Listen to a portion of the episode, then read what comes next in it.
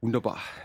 Hallo. Bei mir, bei mir, bei mir leuchtet alles, bei dir ist auch okay? Ja, ähm, der zeichnet auf. Die, äh, der, Rack-Level ist auch so, dass es nicht übersteuert bisher. Also es könnte passen. Sobald ich, wenn ich nicht schreie oder super laut lache, dann. Ähm, Das kann passieren. Wenn du mit mir kehrst es. Okay, vielleicht sollte ich das Mikro noch ein bisschen runterregeln. Wir sind ja, wie du auch mitbekommen hast, neulich aufs Land gezogen. Und Ja. ähm, also wir hatten in, in der alten Wohnung hatten wir ein einziges Mal kam eine, eine, eine Kakerlake reingeflogen von draußen im vierten Stock wohl bemerkt. Und das in vier Jahren eine einzige. Und das war, da war jemand zu Besuch und der hat eiskalt beide Fliegengitter aufgelassen und ist, ist aus dem Haus gegangen. Und dann, das war natürlich, äh, da hat sich die, die, das Viech gefreut. Und jetzt sind wir hier seit zwei Wochen.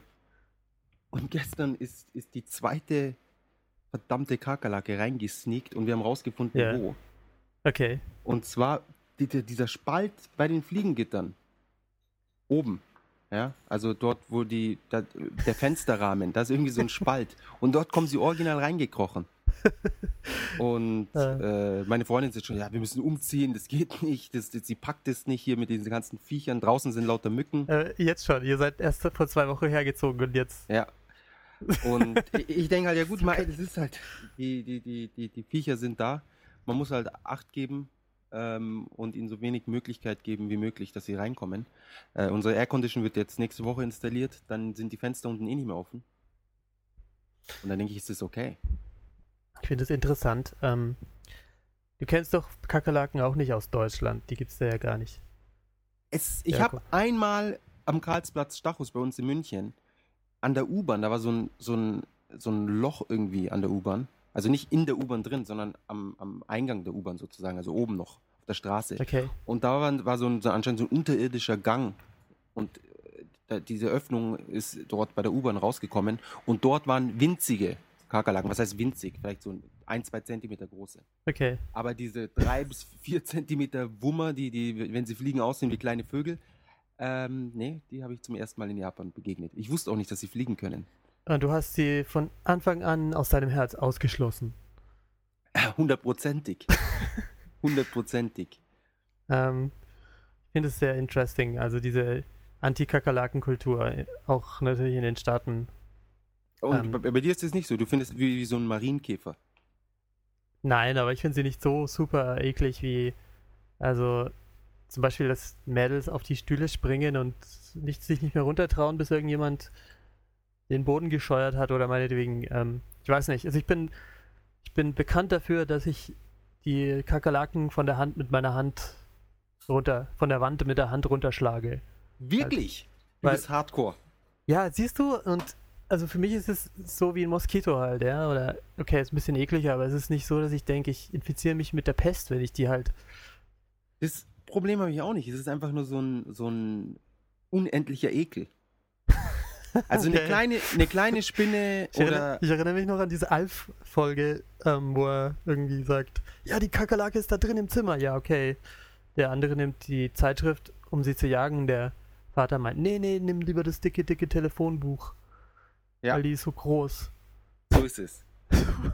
Wir, wir haben heute diese, so, so, so eine Art, so, so, ein- kennst du die Grizzly Pepper Sprays? So in dem Style jagen wir die Kakerlaken. So Spray, das fünf Meter weit geht und dann Ja, ist Und dann im? Teamwork. Teamwork. Einer hält irgendwie so einen Karton, wenn sie tot ist, und der andere greift sie mit anderen langen Objekten, dass man mindestens immer so einen Meter Abstand von dem, von dem Viech hat. Sehr, Ähm, ja. Ja, sehr, es ist sehr, äh, eine sehr peinliche Situation, gerade für mich. Ja, aber wenn ihr das, das zu zweit macht, ist ja fast schon wieder romantisch. Du Ja, hast mich jetzt mit dieser Geschichte schon an diese Tradition erinnert, bei der Hochzeit zusammen einen Baumstamm durchzusägen. Vielleicht ist es So, dann in Japan genau.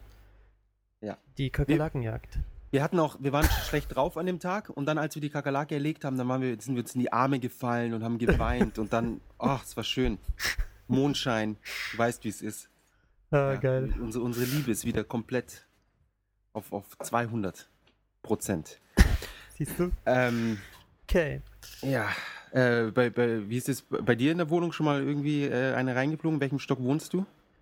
Ähm, ich wohne im Erdgeschoss und Oh, auch gefährlichste Ähm, und mein Haus ist, unser Haus ist klein und Holz und alt, ich sage jetzt mal 50er Jahre gebaut. Wirklich? Und schon, schon sehr alt. Hat viele Löcher und ich glaube, alles weitere überlasse ich jetzt einfach deiner Fantasie, sonst wird es vielleicht für manche Hörer zu unappetitlich. Oh, okay, also du bist dann wirklich abgehärtet. Also ja, ich war von Anfang an nicht empfindlich dafür, aber okay. Ich hatte eine Mitbewohnerin, das ist vielleicht zur Illustration, die ist eingezogen und eine, eine Woche später war die komplette Wohnung voller Kakerlakenfallen und ehrlich gesagt, also mit der Dame habe ich mich nicht so gut verstanden, aber das muss ich ihr lassen. Seit der Zeit habe ich in der Wohnung pro Sommer ungefähr nur noch eine Kakerlake gesehen und das ist schon ein guter Schnitt. Da hat sie, ja, ja. Ja, Wow. war eine tolle Erfahrung. Ja, also es gibt hier Kakerlaken. Man sagt, die Japaner sagen, wenn man eine Kakerlake in seiner Wohnung findet, Hat Dann- man zehn. dann heißt es, dass da wahrscheinlich 400 wohnen. Ja, das stimmt nicht. Ja, das stimmt nicht. Nein. Ganz sicher nicht. Vor allem, wir sind ja jetzt gerade eingezogen, wo, ich meine, wir haben alles äh, eingepackt. Insofern, wir haben auf jeden Fall von der alten Wohnung keine mitgebracht. So viel steht fest, weil wir jedes Objekt praktisch bewegt und, und so weiter. Da müssen sie schon sehr clever äh, sich versteckt haben, die vier Jahre, damit sie das, äh, damit das nicht aufgefallen wäre. Ähm, und jetzt zweimal direkt am Fenster eine erwischt. Dann ist es schon eindeutig, dass die von draußen reinkommen. Ähm, Ja. Wir werden mal die Nachbarn fragen, wie die das Problem handhaben. Vielleicht grillen die sie irgendwie am Abend, weißt du, so aufspießen und dann, ja, so macht man das hier. Gibt's doch diese Lampen, wo die dann hingehen und verbrennen, oder? oder Diese nee, blauen, Ja. ja, die, das habe ich auch schon überlegt, ob wir da draußen hier einfach eine hinstellen. Aber dann, dann weißt du, dann, dann, äh, dann locken wir die noch unnötig an. Ja, stimmt. Es, ähm, ja, das macht Sinn. Alles- Macht keinen Sinn. Muss ich dir zustimmen, ja. Ja. Wir können natürlich die Lampe bei den Nachbarn aufstellen. Dann, das sind zwei Probleme dann auf einmal gelöst. Und dann können die Nachbarn sagen, hey, wir haben gehört, ihr habt ein Kakerlakenproblem, da haben wir euch die Lampe hier besorgt. Und dann können die ganzen Viecher bei den Nachbarn drüben verrecken. Anscheinend ist es bei den Kakerlaken sogar so, dass wenn die sterben, Ja, dann senden die noch so, so Pheromone aus, ja, sag's. Sprich's aus. dass die anderen Kakerlaken dort nicht hingehen. Alter Schwede, ja. Ja. Was? Und Ach so. umgekehrt, wenn sie, wenn sie eine Wohnung finden oder irgendwas, was auch immer, es kann auch eine Mülltonne sein, wo es super Essen gibt, Partytime ist, dann senden sie Pheromone, oder was heißt Pheromone, irgendwelche, ja, doch Duftstoffe halt, senden sie aus, um den anderen Kakerlaken mitzuteilen. Hey, hier, Hier ist gefährlich. na, hier ist super, wenn es eine Mülltonne ist. Hier ist super, hier gibt's Essen ohne Ende, kommt's alle her und dann sammeln die sich da. Und die Weibchen oft, wenn sie schwanger sind, oder was heißt schwanger, wenn sie halt so Eier irgendwie da im Unterleib stecken haben, dann, und sie, sie werden angegriffen, das, mit der letzten Kraft versuchen sie immer noch dieses Ei abzuwerfen. Ja, da habe ich auch was dazu zu sagen, ne? Also, Eier haben sie, soviel ich weiß, immer alle dabei. Ja, Das- die Männchen nicht. Ich weiß noch nicht mal, ob die Männchen und Weibchen haben, aber sagen wir mal, es gibt Männchen und Weibchen. Haben Ich kenn sie. mich ja nicht aus, ein Jahr aber brauchen sie die zur Weibchen, Geschlechtsreife. Ja.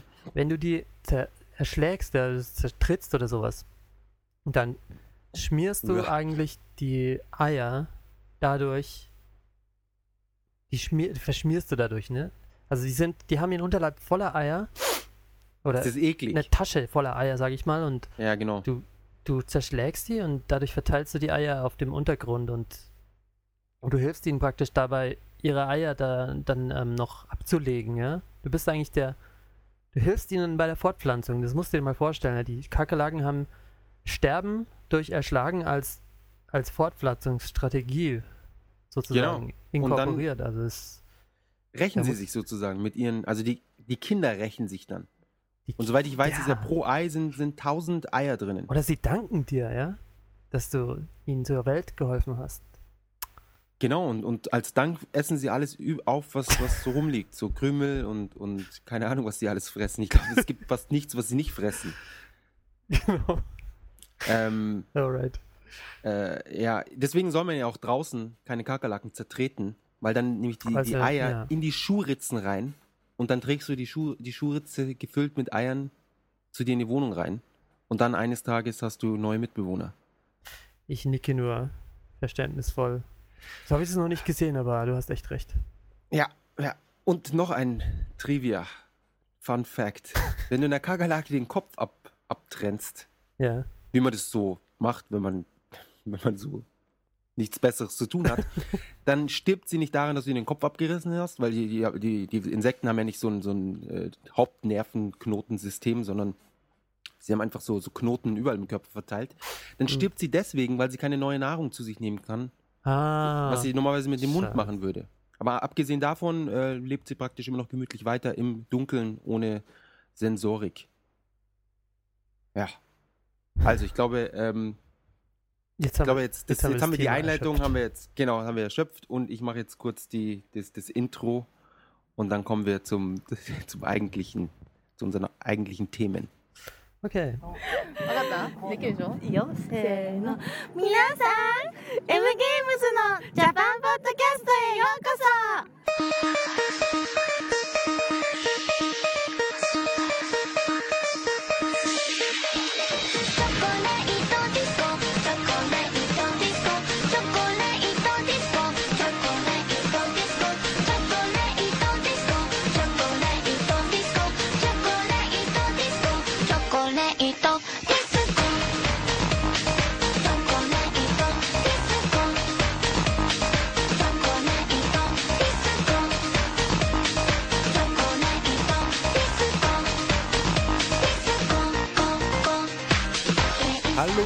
herzlich willkommen zum neuesten M in Japan Special Podcast. Diese Woche mit dem lieben Klaus, den ich beim Esteban in der Arbeit kennengelernt habe. Für die, die sich erinnern, die erinnern sich und die sich nicht erinnern, der Esteban war ein äh, guter Freund von mir, der bei äh, Marvelous ähm, AQL heißen sie inzwischen, arbeitet und wir hatten vor kurzer Zeit einen Podcast mit ihm gemacht, auch einen Special Podcast, der allerdings auf Englisch war und somit äh, sicherlich eine Zuhörer, äh, weil sie vielleicht nicht kein Englisch konnten, wenn sie noch sehr jung sind, oder weil sie äh, mein wunderbares Englisch keine Stunde ausgehalten haben, ähm, kommen nun in den Genuss, äh, jetzt nochmal mit dem netten Klaus unter anderem über seine Arbeit zu reden, weil er auch bei Marvelous arbeitet. Ähm, ja, lieber Klaus, Hallo. wie lange bist, Ja. wie lange bist du schon in Japan? Wie lange? Ja, ich bin jetzt schon knappe sechs Jahre in Japan. Und Ah. ja, Wow, doch schon sechs Jahre. sechs Jahre ungefähr. Ähm, bin zu meinem ähm, Uni-Abschluss nach Japan gekommen. Was, was hat Oh, dich jetzt speziell nach ja. Japan getrieben? Sag's nochmal, ich hab's über Skype jetzt nicht mitgekriegt. Sag's nochmal. Was, was hat dich speziell nach Japan getrieben? Ah, das muss so eine, das muss so eine Mixtur gewesen sein aus, ähm, aus allem, was man eben in Deutschland so um die Ohren bekommt aus Japan. Also Hightech, Kirschblüten, ähm, Manga, Anime, ähm, schöne Frauen, ähm, Esskultur, Sushi, alles zusammen und ähm, ganz wichtig, der Wunsch mal weg zu sein aus Deutschland und mal irgendwie Deutschland von ganz weit weg und von außen zu betrachten und aus einem ganz anderen Blickwinkel auf Deutschland, natürlich auch auf Europa und so weiter und auf die Welt zu gucken. Ähm, war das, bist du dann äh, vor sechs Jahren das erste Mal nach Japan gekommen oder warst du schon, schon mal da und hast dir das alles angeschaut und hast dann gesagt, okay, das, das geht klar, hier kann ich leben? Nee, ähm, bin eher vor sechs Jahren spontan hingegangen für ein Jahr und bin dann dort geblieben, weil es mich genug gereizt hat und fasziniert. Und ähm, jetzt, die letzte Zeit, habe ich so ein bisschen das Gefühl, ich bin vielleicht ein Hängenbleiber und ähm, denke mir, ich könnte schon mal wieder neue Länder ausprobieren, aber es hält mich immer noch genug hier, um, um äh, so dass das hier keine Zeitverschwendung jetzt für mich ist und genieße Japan immer noch sehr. Ja, Ja, kann, ich, kann ich nur nachvollziehen. ja, schön. ich sehe es, sehe es äh, Genau. ganz genauso. Vor, äh, jetzt hatte ich, ich hatte noch eine wunderbare Frage. Glaubst du es? Ist mir jetzt fast entfallen. Ähm, ah, genau. Mit dem, als du das erste Jahr gekommen bist, war das mit Working Holiday oder wie, wie lief das ab? Ähm, den Anfang habe ich gemacht als, ähm, als äh, Diplomarbeitschreiber. Also Working Holiday habe ich nicht gebraucht. Äh, kannst du mich noch hören, Jakob? Ja, ich, Gut. ich, ich höre dich noch. Okay. Ich habe gerade was ausgesteckt. Ähm, ich bin am Anfang gekommen, um meine Diplomarbeit zu schreiben. Ich habe mich direkt beworben bei einem Institut, von dem ich wusste, dass, dass dort ein äh, deutschsprachiger Professor arbeitet in meinem Feld. Also das ist äh, Computergrafik. Und den habe ich angeschrieben und da hat er gemeint, ja, kannst kommen, gerne, machen wir ein Praktikum draus, du schreibst deine Arbeit und ähm, sollst, musst dich aber selbst fanden, also musst, er kann mir nichts bezahlen, so ungefähr. habe ich gemeint, na, okay. Dann habe ich mich an DAD be- gewandt und habe dieses ähm, Teilstipendium bekommen. Was ist DAD für die Leute, die es nicht wissen, inklusive mir? Ach so, DAAD, der Deutsche Akademische Austauschdienst. Also, Ah, davon habe ich schon mal gehört. okay. Ähm, muss ich jetzt nicht weiter erklären, oder? Kann man nachschlagen, DAAD. Ähm, Genau. Ja, und die haben mir ein Teilstipendium gegeben und daraufhin hat dann auch mein, mein Professor in Japan eben gesagt, ja gut, dann finanziere ich dir den Rest, was du Oh, wow. sonst, was dir sonst noch zum Leben fehlt und das war ein prima Einstieg. Also es hat auch gar nicht viel gekostet im Endeffekt für mich nach Japan zu gehen, zumindest nicht für dieses erste Jahr. Also Flug wurde auch bezahlt Wow. durch dieses Wahnsinn. durch dieses Stipendium und ja, also das kann ich empfehlen. Es ist auch nicht äh, ist auch nicht so, dass da riesen Andrang wäre und nur 2% der Bewerber genommen würden. Es kommt vielleicht aufs Feld an, auch aufs Forschungsfeld, aber ja. in, in welcher Stadt war das dann? In Tokio oder woanders? Ja, bin ein Tokio-Ei, also bin die ganze Zeit nur in Tokio gewesen, äh, Ah, gewohnt, wunderbar. wohnhaft. Okay. Genau. Und ähm, wie, wie bist du dann bei Marvelous gelandet? Hm.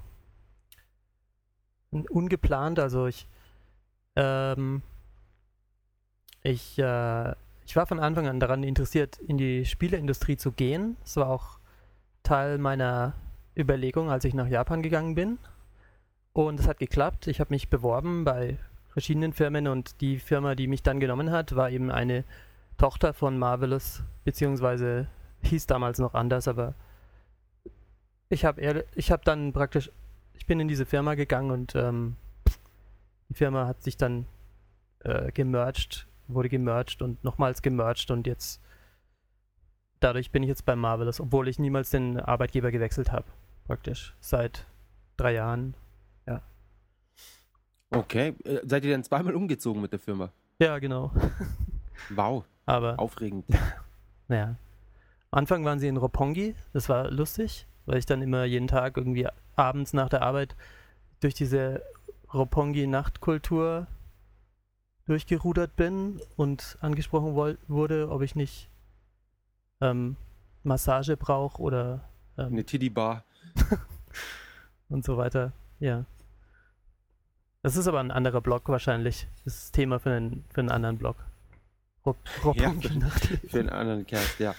Ähm, ja, sehr gut. Äh, gibt's, gibt's was, was, was dir an, äh, was dich an Japan stört, beziehungsweise was, was du auch vermisst in Deutschland? Hm, Also sprachlich, sprachlich ist das Einzige. Ähm, ich bin nicht so sprachlich so fit, dass ich wirklich das Gefühl habe, dass ich dazugehöre, wenn ich auf einer Party bin, wo die meisten Leute gut Japanisch sprechen. Ähm, mir entgeht bestimmt vieles. Ähm, ja, aber wenn ich was sagen sollte, was mich, was ich vermisse an Deutschland, äh, an, an Japan, das ist dann die Direktheit. Die deutsche Direktheit. Wenn, ich Ah, einen, ja. wenn ich in einen deutschen Bäckerladen gehe und ich ganz klar spüre, die Dame hinterm, hinterm äh, Tresen interessiert sich gerade überhaupt nicht für mich. Ähm, das hat mich früher vielleicht ein bisschen gestört, aber seit ich in Japan das krasse Gegenteil davon kennengelernt habe, freut es mich fast schon, wenn ich mal nicht d- im Zentrum des Interesses stehe. Im Servicebereich. ja. Bei- In, in, in, in, beim, beim Einkaufen. Ja, also du gehst in den Laden und ähm, in Deutschland wirst nicht sofort angesprochen. Kann ich Ja, Ihnen teilweise wirst du helfen? überhaupt nicht angesprochen, wirst ignoriert, Ja, weil sie, weil sie am Telefon hängt und, und gerade mit ihrer Freundin chattet oder was auch immer. ja, und das ist schön. Dann hat man seine Ruhe beim Einkaufen.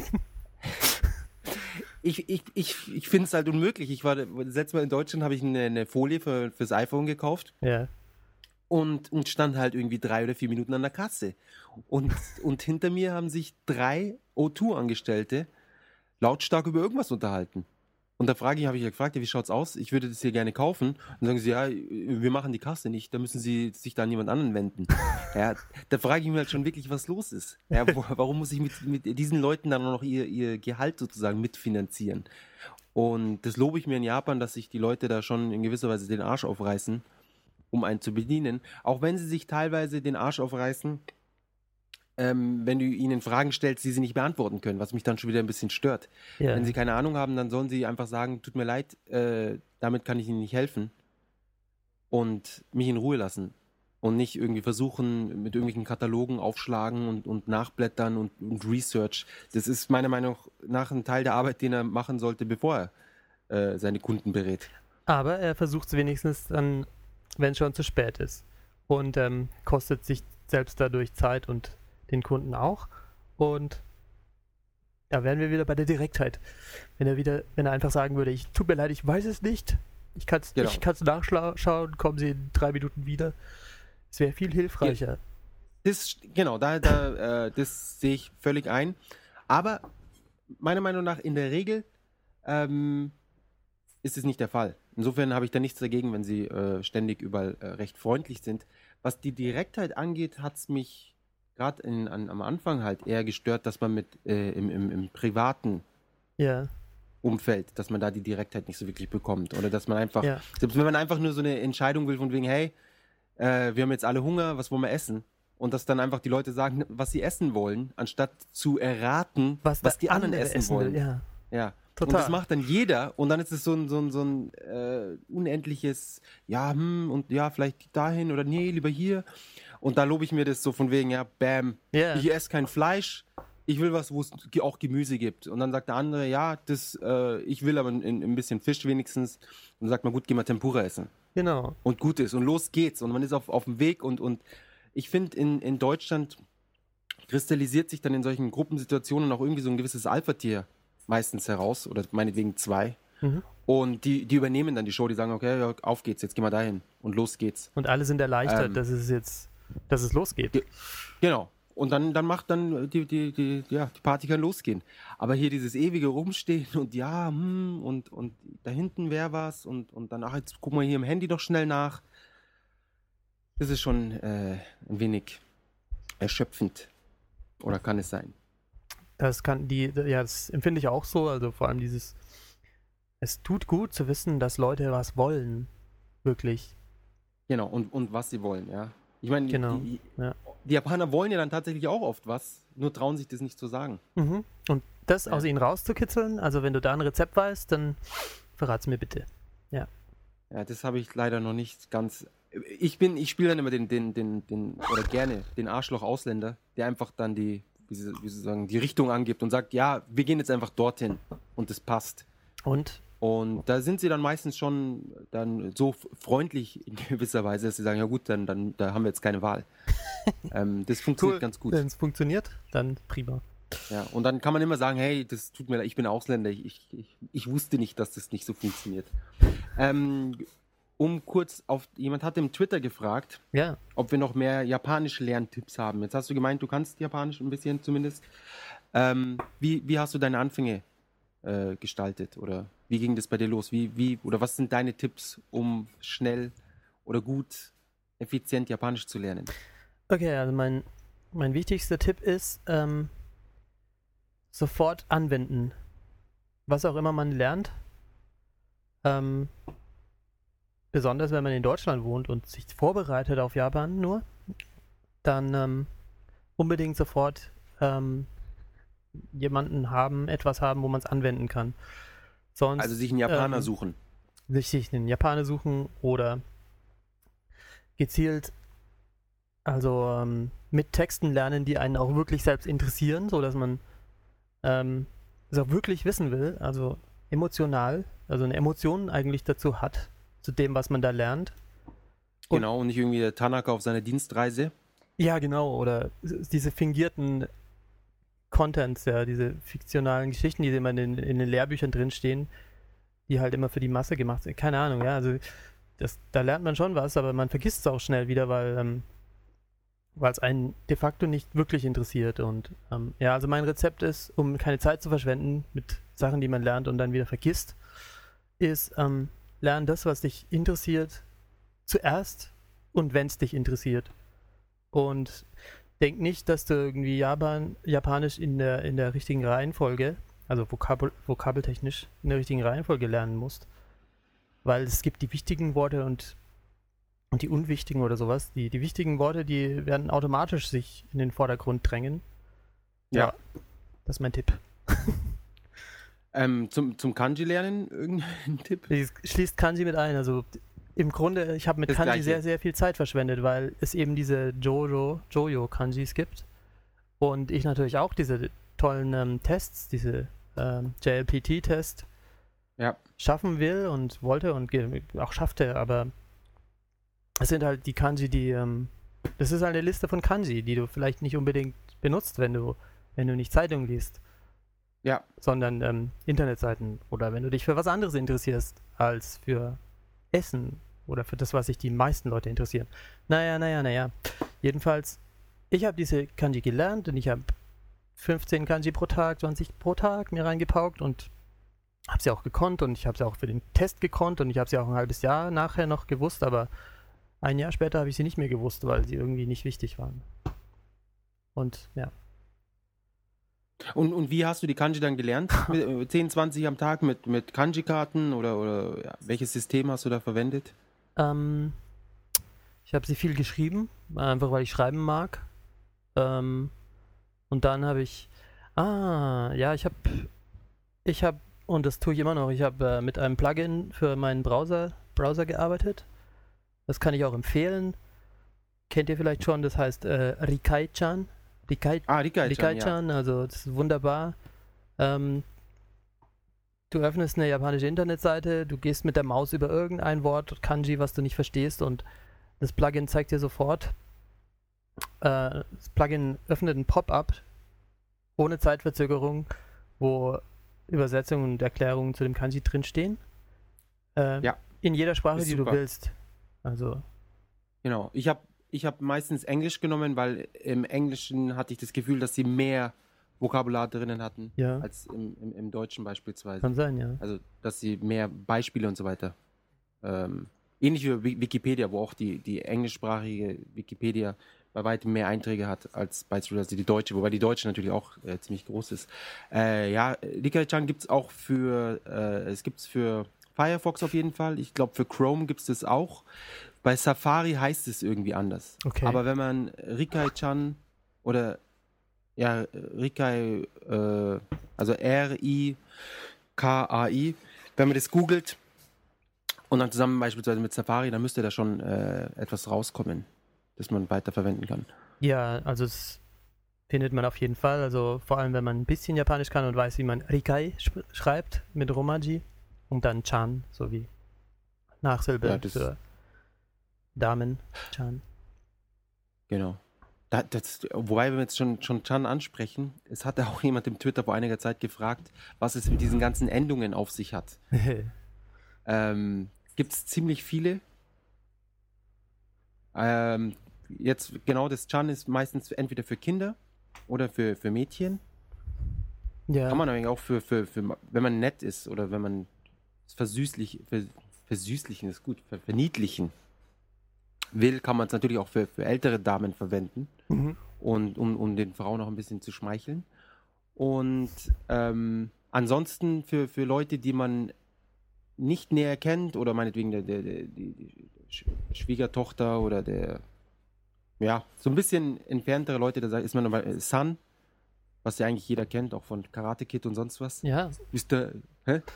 Oder wenn man Kindern das Gefühl geben will, dass sie, ähm, dass sie Wichtig. erwachsen sind oder wenn man sie ein bisschen motivieren will zum Erwachsensein oder das betonen will eben, dann auch eben Sun. Genau. Also Sun ist eigentlich das Gegenstück wie bei uns Herr und Frau.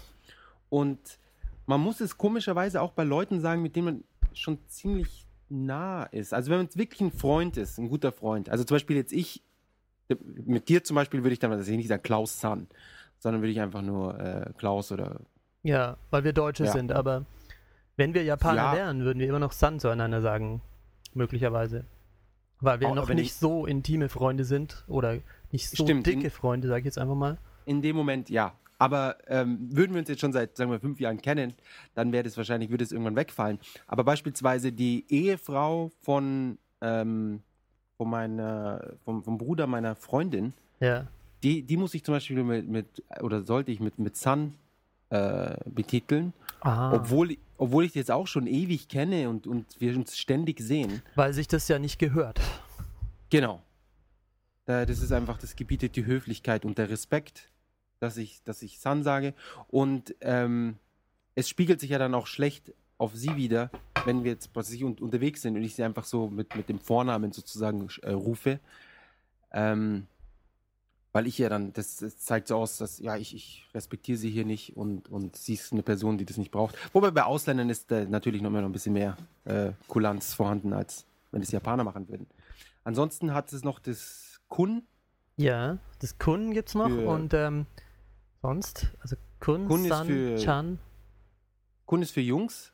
für ja oder für äh, Kohais. Ah, genau, Kohai ist das Gegenteil von Senpai. Und Senpai sind die Senioren sozusagen oder Senior. Oder Also die ja, im Allgemeinen Älter, Personen, die in der Hierarchie, in welcher Hierarchie auch immer, gerade In der Schule. über dir stehen. genau. Sie können auch jünger als du sein. Können auch Also es jünger kann sein, aber in der genau. Hierarchie eher. Genau. In der Arbeit beispielsweise. Richtig. In der Schule äh, ist es in der Regel immer so, dass sie nicht jünger sind äh, als du. In der Schule, außer man ist durchgefallen, dann ist es ähm, nicht der Fall. Aber ansonsten, Ja. genau für Kohais. Kohais ist das Gegenteil, sind die Leute, die unter einem sind. Und die kann man auch mit Kunden anreden.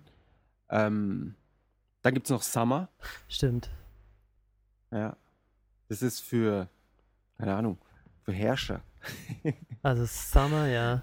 Das, Ähm, Summer ist Ist- sehr, sehr erhaben. Ich habe mal, ja, ich habe mal getestet meinen ähm, Shacho, also Firmenboss, der mehrere Hierarchie, Hierarchiestufen über mir steht, was weiß ich, fünf oder so, keine Ahnung. Ändert sich auch ständig, aber jedenfalls immer weit, weit über mir. Mit Summer anzureden, hat er gelacht und sagt, lass es mal bleiben. ich bin der, ja, dann, ich bin der Sun, ja, ich bin nicht der Summer. ja, das ist dann, aber zum Beispiel, wärst du much. jetzt in einer, Ja. in einer Mafia-Organisation und er wäre der, der, der Boss, dann wärst du vielleicht gar nicht so uneingebracht. Dazu kann ich leider keine Insider-Informationen geben. Du, da hoffe ich, dich, dass, dass du dich dir mal darum kümmerst. Wir brauchen hier ein bisschen Stoff für den Podcast. Okay, Das nächste okay. Mal, wenn du, wenn du eingeladen bist, dann will ich hier komplett alles über die Yakuza wissen. Tut mir leid, ich werde mich Ähm, sofort drum kümmern, Jakob Sammer. Genau, so ist es richtig, so lobe ich mir das.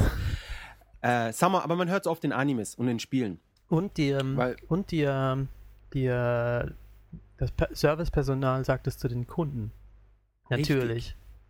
Genau, Servicepersonal, also in, in einem Restaurant und so weiter und so fort. Es gibt viele Restaurants, wo man auch seinen Namen hinschreiben muss, ähm, weil dann Wartelisten sind. Und die, also kurzfristige Wartelisten. Ja. Nicht irgendwie fünf Wochen vorher Warteliste. Sondern man kommt rein, es ist das Restaurant verhältnismäßig voll oder auch wenn es leer ist, man schreibt sich auf die Liste und dann kommt die nette Kellnerin oder Bedienung und ruft einen mit Summer. Genau. Ja. Ja. Und dann, ähm, dann gibt es, es gibt so viele Sachen noch. Es gibt noch Dono, das ist irgendwie auch was Altes. Okay. Habe ich noch nie Ähm, gehört. Wahnsinn. Echt? Ja. Zum Beispiel Kenshin. Ich weiß nicht, ob du Kenshin den Anime kennst.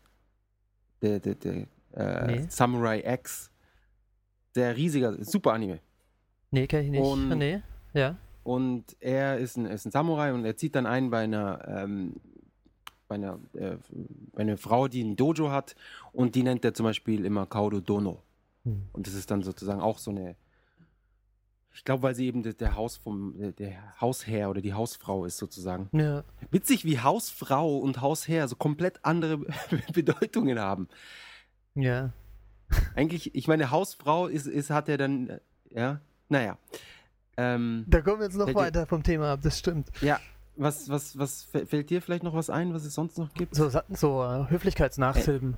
Ja, ich bin Ja. schon schwer am überlegen. Also es sollte eigentlich noch mehr geben. Schließlich sind wir hier in Japan und die nehmen das hier nicht auf die leichte Schulter mit der Höflichkeit. Ja, Aber mir fällt leider nichts ein. mir fällt auch nichts mehr ein. Aber Ich glaube, die wichtigsten haben wir jetzt wirklich abgedeckt. Auf jeden Fall.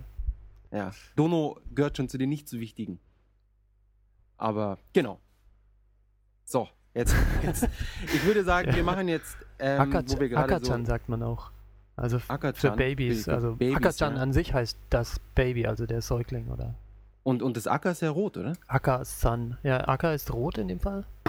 Ja, und weil die, weil die Babys rot sind, wenn sie rauskommen. Ich habe keine Ahnung. Oder rosa, ja. Rosa. Ja. Also pink sind Akachan. Pink Chan. Ja, und, und, ah, was, was, was ich noch sehr witzig finde, der Pooh-Bär. Ja. Wie heißt der denn in Japan? Der Pooh-san. Pusan. Der heißt Sun. Ja. Der, der hat einen Sun dabei. Aber dann gibt es, glaube ich, andere äh, Charaktere, In, die ja. haben, die haben dann Chan, auch von Disney sogar. Mickey, Mickey Sun? Nein, das ist einfach nur Mickey. Pluto, Pooh. Hm. Aber ich glaube, Pooh ist der einzige von Disney-Charakteren, der diese Sun hat. Pooh Sun. Und er ist unheimlich beliebt in Japan. Was ich, in, ich bin, als ich aufgewachsen bin, kannte ich Pooh-Bären gar nicht weiter. Ja, das ist auch. Der, der, Das, der, ja. Hatte der eine eigene Serie irgendwie? Was es einen Film gibt oder was? nein, also in, der ist ja, kommt ja ursprünglich aus Großbritannien. Oder ist der Autor. Wirklich? Der Autor, der Pur erfunden hat, ist ja ein Engländer, soviel ich weiß. Und Stimmt, und der sieht auch ganz anders aus und Disney hat es dann nur irgendwie ja, übernommen. ja, aber es, ich glaube, Disney hat das hat einen Film drüber gemacht oder eine Serie und die ist nicht so richtig angeschlagen in Deutschland am Anfang. Oder überhaupt. Ich meine, der ist ja uralt inzwischen. Ja, oder? der ist uralt und auch die ersten Animes, die es von ihm gab, sind uralt, soviel ich weiß. Also ich weiß, Puderbär, also es gehört jetzt nicht in den Japan-Podcast, aber Puderbär, Oh. keine Ahnung, die habe ich schon gesehen als Kind, aber das hat mich nie interessiert irgendwie. Ich, fand- ich fand ihn halt. Ich mag Charaktere nicht, die, die so ein bisschen dämlich sind. Und er ist jetzt nicht unbedingt die hellste Leuchte, meiner Meinung nach. Ja, das Ja, stimmt, aber das ist ja bei, bei Design. Und ähm, wenn, wenn man das klar. auf die richtige Art erleben möchte, warum Puderbär schon ähm, genial bescheuert ist, dann empfehle ich die äh, Audio-Vorlesungs-Hörspiele von Harry Rowold. Also zum Totlachen. Wow. Puderbär, gelesen von Harry Rowold. Du kennst dich aus. Was hast du hier für Insiderwissen jetzt hier? Also beziehungsweise äh, Nerdwissen fast schon. Nein, das hat man mir um die Ohren gehauen, da war ich schon 18, 20 und habe mich totgelacht. Ja. Okay, alles klar. Da muss ich jetzt wirklich meine, meine Meinung von, von Puh nochmal ein bisschen äh, Puh, ändern. Puh kann lustig sein, lassen wir es so stehen. Ich, ich fand auch, auch die anderen Charaktere so creepy. Diese, dieser Tiger, der immer so voll auf Zack Der ist. Esel. Der Esel, der, der, aus, der aus, aus Stoffmaterial irgendwie ist. Ist ja kein echter Esel. Sind ja alle aus Stoff, so wie ich weiß. Außer, Der Tiger nicht, oder? außer der Robin eben. Der, der Mensch. Genau, der Junge. Stimmt, das Schwein, das der Piglet oder wie es heißt, Ja. ist, auch, ist auch Dings. Naja, auf jeden Fall, Pu- Pusan in Japan, super beliebt. Gibt es in jedem Disney-Shop unendlich viele. Und T-Shirts und alles. Genau. ja. Und ich glaube trotzdem, dass die meisten Japaner an sich nie die Show gesehen haben, sondern sie kennen ihn einfach nur als diesen Charakteren. Die Das Japaner steigen ja. auch auf, auf Moomin total ein. Noch so, Diese, noch sowas. diese runden, bohnenförmigen Dinger ja. Also, finde ich auch creepy. mir ist immer ein Rätsel, warum oder worauf die Japaner dann doch wieder einsteigen und worauf nicht. Also, ist mir bis heute Ja, ist- unerklärlich. vielen Man kann kein Fällen. wirkliches, ja, es ist kein Schema zu erkennen. Ähm, aber alles, was süß ist, ist auf jeden Fall in gewisser Weise bis zu einem gewissen Level vertreten. Auch diese Monchichis, die ich in Deutschland schon ewig nicht mehr gesehen habe. Okay. Ähm, Monchichi kennst du auch, oder? One, Nicht? One-Chichi? Mon, Monchichi. Das sind so Monchichi. kleine, wie so, wie so Affen sehen sie fast aus. Die sind also komplett fällig und also fällig im Sinne von Fell. Ja. Und ihr Gesicht ist halt so. Oh ja. Das Gesicht ist, ist Oh ja. äh, also Haut ohne Haare Ja. und ziemlich große Augen so und sie haben so einen, so einen offenen Mund. Und große genau. Augen natürlich aus Und- Plastik, oder? Und genau aus Plastik. Und ihr, ihr eine Hand hat so einen Daumen nach oben und den kannst du in deinen Mund stecken. Oh ja, oh ja. Und die andere Hand hat so, ein, so, ein, so eine, ja, eben genau so eine Greif, damit der Daumen da auch reingeht, so eine Greiföffnung. Und gibt es in allen möglichen Größen. Es gibt riesige Monchichis. Und ich weiß noch, als ich äh, in der Grundschule war, da hatte eine, eine Bekannte, hatte so einen mega Monchichi. Und den fand ich fantastisch. Ähm, jedenfalls habe ich die dann nach der Grundschule, also abgesehen von denen, äh, die wir daheim hatten, habe ich die nicht mehr gesehen, bis ich nach Japan kam. Und da habe ich dann wieder irgendwo in einem Store Monchichis gefunden. Und ich habe in Japan Baumkuchen entdeckt. Ja, Ja, der Baum, überall, oder? ja und Gibt's- in Deutschland gibt es den ja gar nicht. Also Wenn du suchst, gibt es musst du suchen, ja. Weil in Ja, Do- und in Japan teuer. wird er dir überall um die Ohren gehauen. Ja, und billig und, und Nachge ich, ich, mal- nachgeschmissen. ja. Ich stehe auf die Baumkuchenspitzen mit Schokolade. Mm, fantastisch. Okay, die kenne ich nun wiederum überhaupt nicht. Ja, die gibt es in Deutschland. Die lasse ich mir immer mitbringen oder schicken oder sonst was. Ah. Und die sind auch, sind auch teuer. Also du zahlst für eine Packung 5 Euro oder 6 Euro. Okay, erklär mir das kurz. Ja. Ja, die Spitzen. Hat es dann, also ich meine, ist es sowas wie die, die Spitzen, die aus dem Baum rauswachsen, um dann Äste zu werden, aber die wurden Mm. abgeschnitten und dann ver, verschokoladet und dann, Nein, nein, nein. you know, Also sie, sie, sie die, dieser Baumkuchenring, ähm, welche hast, du Metapher, schon mal, ja. hast du schon mal äh, angeschaut, wie ein Baumkuchen gemacht wird? Ja, wird halt so in so eine Rolle gerollt in Genau. Schichten, ja. Und? Genau, und dann irgendwo oben der Teig kommt drauf und dann, genau, dann wird es gedreht äh, und so Richtig. geröstet oder, genau. Und ähm, dann hast du halt diesen Baumstamm mit dem Loch in der Mitte und die Baumkuchenspitzen sind praktisch, sie nehmen diesen Stamm und schneiden den so, so ein Zentimeter dicke Scheiben praktisch von diesem Sta Stamm runter. Sind dann so Winkel, oder? Genau, und aus diesem Stamm machen sie dann so kleine Winkel. Und das sind die dann- Spitzen. okay. Das sind die Spitzen und die werden in, in, in, äh, in ich weiß nicht, ob sie es tauchen oder mit übergießen mit Schokolade. Und ähm, die sind sehr lecker. okay, ja. Köstlich. Für die Leute, die in Deutschland leben und es noch nicht probiert haben, unbedingt probieren. Es gibt verschiedene Sorten. Manche schmecken besser als andere. Die vom Aldi sind nicht schlecht. Allem sind sie auch, also gutes Preis-Leistungs-Verhältnis, aber ähm, mir fällt die, der Name leider nicht ein. Die hat so, so mit so einem roten Emblem auf der Packung. Also- die sind sehr lecker. Ja, die sind sehr Ja. gut, sagst du, aber sag, ist es, ist es wahr? Gibt es die in, tatsächlich im Aldi oder im Spar oder also Im Aldi gibt es manchmal eben welche. Das hat mich auch äh, total verwundert. ich habe die nie gesehen, ja und und in Japan sind sie überall. Ja. Ich habe gehört, ähm, irgendwann in der ersten Hälfte des 20. Jahrhunderts vermutlich hat ähm, hat ein japanischer Bäckermeister die importiert und hat gesagt, er macht jetzt nur noch Baumkuchen und hat sich darauf spezialisiert und weiß nicht, wie er es geschafft hat, aber es hat sich über ganz Ja. Japan ausgebreitet und es ist jetzt, es ist jetzt so ähm, verbreitet und so, so gewöhnlich hier geworden, wie bei uns in Deutschland Krapfen wahrscheinlich sind. Ja, ja. Äh, für Krapfen für die, für die Leute, die in, in Norddeutschland leben. äh, Pfannkuchen. Sind, Ja. genau, Pfannkuchen. Sorry. Sind die wirklich in, in, nennen sie sich in ganz im Rest Deutschlands Pfannkuchen? Ist die Frage. Also ich bin aus Süddeutschland, ich sag Krapfen. Genau, ich sage auch Krapfen. Ich glaube, es gab aber irgendwie noch ein. Hm. Naja. Auf jeden Fall so, so frittierte Teigdinger, ähnlich wie Donuts, mehr oder minder. Ähm, was, wo, wo wir jetzt hier schon bei Donuts sind, können wir eigentlich direkt auf unser, unser Podcast-Essen der Woche kommen, oder? Ja, oder wir machen den Baumkuchen zum Podcast-Essen der Woche. Ich glaube, den hatten wir schon mal. Okay, dann machen wir, ja. Du Genau. bist der Boss. Und du, du hattest vorgeschlagen, dass wir Age, Agepan Mhm. ähm, die Woche vorstellen. Und was prinzipiell ähnlich ist wie, wie, wie Krapfen eben. Richtig. Also ähm, am, Und- am ehesten vergleichbar. Ja, also und auch eben so, ähm, so verbreitet und so alltäglich wie bei uns Krapfen oder ja, Brötchen vielleicht. Morgendlich. Würde ich sagen, ist hier das Agepan. Also Teig ähnlich wie bei uns der Krapfenteig. Wird wahrscheinlich eben, ebenso zubereitet, nur eben nicht in der in dieser runden äh, Form, sondern, Genau. sondern als eine Wurst. Oder als Ähm, Zopf. In, ja, die dann eben zum Zopf gelegt wird oder auch einfach nur um die Ecke in U-Form gebogen wird und ordentlich eingezuckert. Und Genau, mit, mit Puderzucker. Und oder teilweise auch normalen Ja. Zucker. verschieden ist das, denke ich. Ja. Und das Tolle daran ist, ähm, ist super billig. Genau. Sind sehr, sehr günstig. Was, was zahlt man? 80 Yen oder, oder, oder weniger sogar? Ja, noch, je nachdem. Ja, ich, ich habe eine 60 Yen auf meinem Weg zur Arbeit, die wird jeden Morgen geräubert. Wow. 60, also es sind 60 Cent umgerechnet beim, beim momentan schrecklichen Yen-Kurs. Äh, natürlich nicht unbedingt sonderlich gesund. Wahrscheinlich nicht, aber ne, wie alles, wenn man es in Grenzen hält.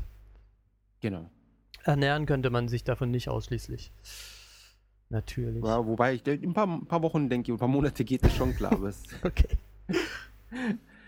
ähm, genau. Wir, wir werden äh, Fotos auf, auf neulich in Tokio hochladen. Dann könnt ihr, oder beziehungsweise einen Link, dann könnt ihr euch das ansehen. Ähm, jetzt kurz die Famitsu-Wertungen dieser Woche. Ja, Von, von euch ist kein Spiel dabei. Leider, sonst hätten wir da gleich drüber reden können. ähm, aber was dabei ist, ist am, am Boden, am unteren Ende der Wertungsskala Aoi Umi no Tristia Portable Nanoka Flanka Hatsume Koboki. Ist wieder mal ein, ein wunderbarer japanischer Titel. Bloß nicht zu lang, bloß nicht zu kurz. Und der hat 28 von 40 Punkten bekommen für die PSP. Und was jetzt komischerweise ist, noch ein Titel, der fast genauso klingt. Frage mich, was da los ist. Und zwar ist es Aoi Soda nun Neosphere Nanoka Flanke Hatsume Koboki 2. Komisch, oder? Ist es dann gleichzeitig das Sequel noch dazu? Auch von Cyberfront für die PSP und hat 30 und 40 Punkte bekommen. Du kennst die Spiele nicht zufällig, oder? leider nein. Ja, hätte mich auch jetzt sehr gewundert. Dann ähm, auch lauter PSP-Spiele diese Woche. Kuroko, äh, Kuroko no Basuke Kiseke no Shiai von Bandai Namco mit 31 und 40. Sagt mir auch überhaupt nichts. Leider. Dann äh, Orga Rhythm von Acquire für die PlayStation Vita. Hört sich an nach einem Musikspiel. Auch 31 und 40. Also die Woche wirklich sehr schwach, aber ganz ehrlich, im, im August kommen eigentlich in der Regel auch keine sonderlich, sonderlich guten Spiele raus. Und die beste Wertung diese Woche hat Sniper Elite Version oder V2 bekommen. Kennst du das? Sagt's nochmal, ich hab's nicht ganz verstanden. Sniper? Elite. Elite? Sniper, Sniper Elite. Hyper Elite 2. Kenne ich auch nicht, nee. Ähm, soll recht spaßig sein. Okay. Aber ich weiß nicht, ob Vollpreis. Es hat 32 und 40 Punkte bekommen. Sogar von einem, von einem Redakteur sogar 9 Punkte. Wahnsinn. Der, dem muss es gefallen haben. Genau. Und das sind die, die äh, Titel der Woche aus der Famitsu. Die Verkaufszahlen, die, die sparen wir uns jetzt diese Woche, die sind irgendwie eh immer gleich. Ah, wobei, der, der 3DS LL kam raus und der hat sich 190.000 Mal verkauft. Das ist eine, eine, keine schlechte Zahl. Ist es eine neue Version vom 3DS? Oh ja, ich sehe es auch gerade. Genau, das ist die, die, der große. Okay. Ja, an sich wollte ich mir ja den, den, den ersten äh, Facelift vom 3DS holen, aber irgendwie der 3DS LL lacht mich jetzt auch nicht so richtig an. Wobei er schon mir, mir schon besser gefällt als der Originale. Aber, aber gut. Ähm, außerdem diese Woche kam raus Dragon Quest 10. Hast du Dragon Quest jemals gespielt? Ich weiß, was es ist, aber ich habe es nicht gespielt. Ähm, die, das ist also ein Rollenspiel von, von Enix. Damals eins der beliebtesten oder eigentlich die Konkurrenzserie zu Final Fantasy. Und ich, soweit ich mich erinnere, kam Dragon Quest auch raus, bevor Final Fantasy rauskam. Und Final Fantasy hat dann praktisch so ein bisschen abgekupfert von der, Oh. von, von, von Dragon Quest. Was der große Unterschied war anfangs, ist, dass Final Fantasy, da hast du die Charaktere gesehen, wie sie dann so rüber sind mit dem Schwert und irgendwie so, keine Ahnung, Bewegungen gemacht haben. Und bei Dragon Quest hast du praktisch in der Ego-Perspektive ähm, die, die Gegner vor dir und es kamen dann nur so zwei so Striche für, für einen Angriff oder so eine Flamme für Feuer oder so weiter und so fort. Das hat sich dann bei Dragon Quest 8, glaube ich, das erste Mal geändert. Und jetzt kam Dragon Quest 10 eben raus, was ein Online-RPG geworden ist. Wusch. Was, nice. was natürlich ein, ein riesiger Schritt ist für, für, äh, für die Serie. Und ich habe es mir direkt geholt. Es hat zusätzlich zum Online-Teil auch einen, einen, noch ein komplettes Offline-Szenario, was viele Japaner sicherlich freuen wird, weil, soweit ich mich erinnere, ist, sind die Aktien von Square Enix irgendwie um fünf Punkte eingebrochen, nachdem sie Dragon Quest 10 online angekündigt haben. Ähm, wie, wie sich spielt und so weiter, das werde ich beri- davon werde ich berichten, wenn ich es noch ein bisschen länger gespielt habe. Es macht soweit verhältnismäßig viel Spaß. Es erinnert sehr an Final Fantasy XI ähm, in, in einer sehr casual Aufmachung. Also es ist sehr viel einsteigerfreundlicher. Es hat sogar im Online-Modus auch noch ziemlich viel Story. Ähm, und ja, genau. Mehr will ich jetzt auch dazu gar nicht heute berichten. Darüber möchte ich nicht mehr berichten. Ähm, jetzt kommst du wieder dran, was Berichten angeht. Und zwar wolltest du von, Ja. von Feuerwerken, von Hanami, Hanabi, Hanami sage ich, Hanabi erzählen. Richtig. Ähm, aus aktuellem Anlass, da in Japan zurzeit die ähm, Feuerwerkssaison in vollem Gange ist, ähm, habe ich das ähm, Jakob als Thema vorgeschlagen und ähm, ich denke, es ist eine sehr bemerkenswerte äh, Kultur, also sehr unterschiedlich von dem, was wir in Deutschland als Hanabi verstehen oder als Feuerwerk verstehen.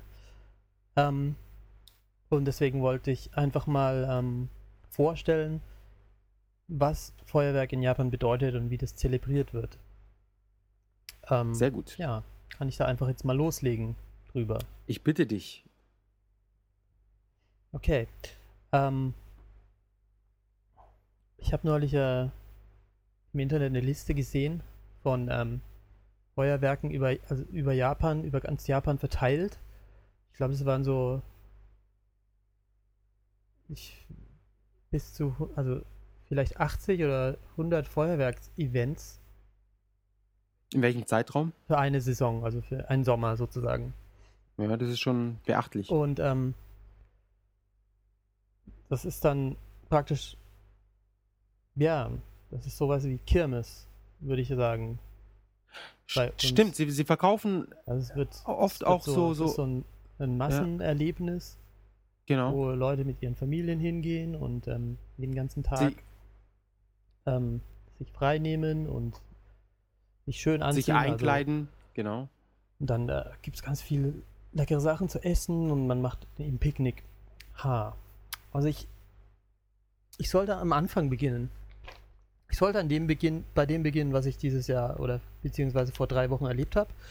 Da war in ähm, hier in meiner Gegend, wo ich wohne, in Asakusa, das jährliche offizielle Feuerwerk. Das heißt Sumidagawa Hanabi Taikai.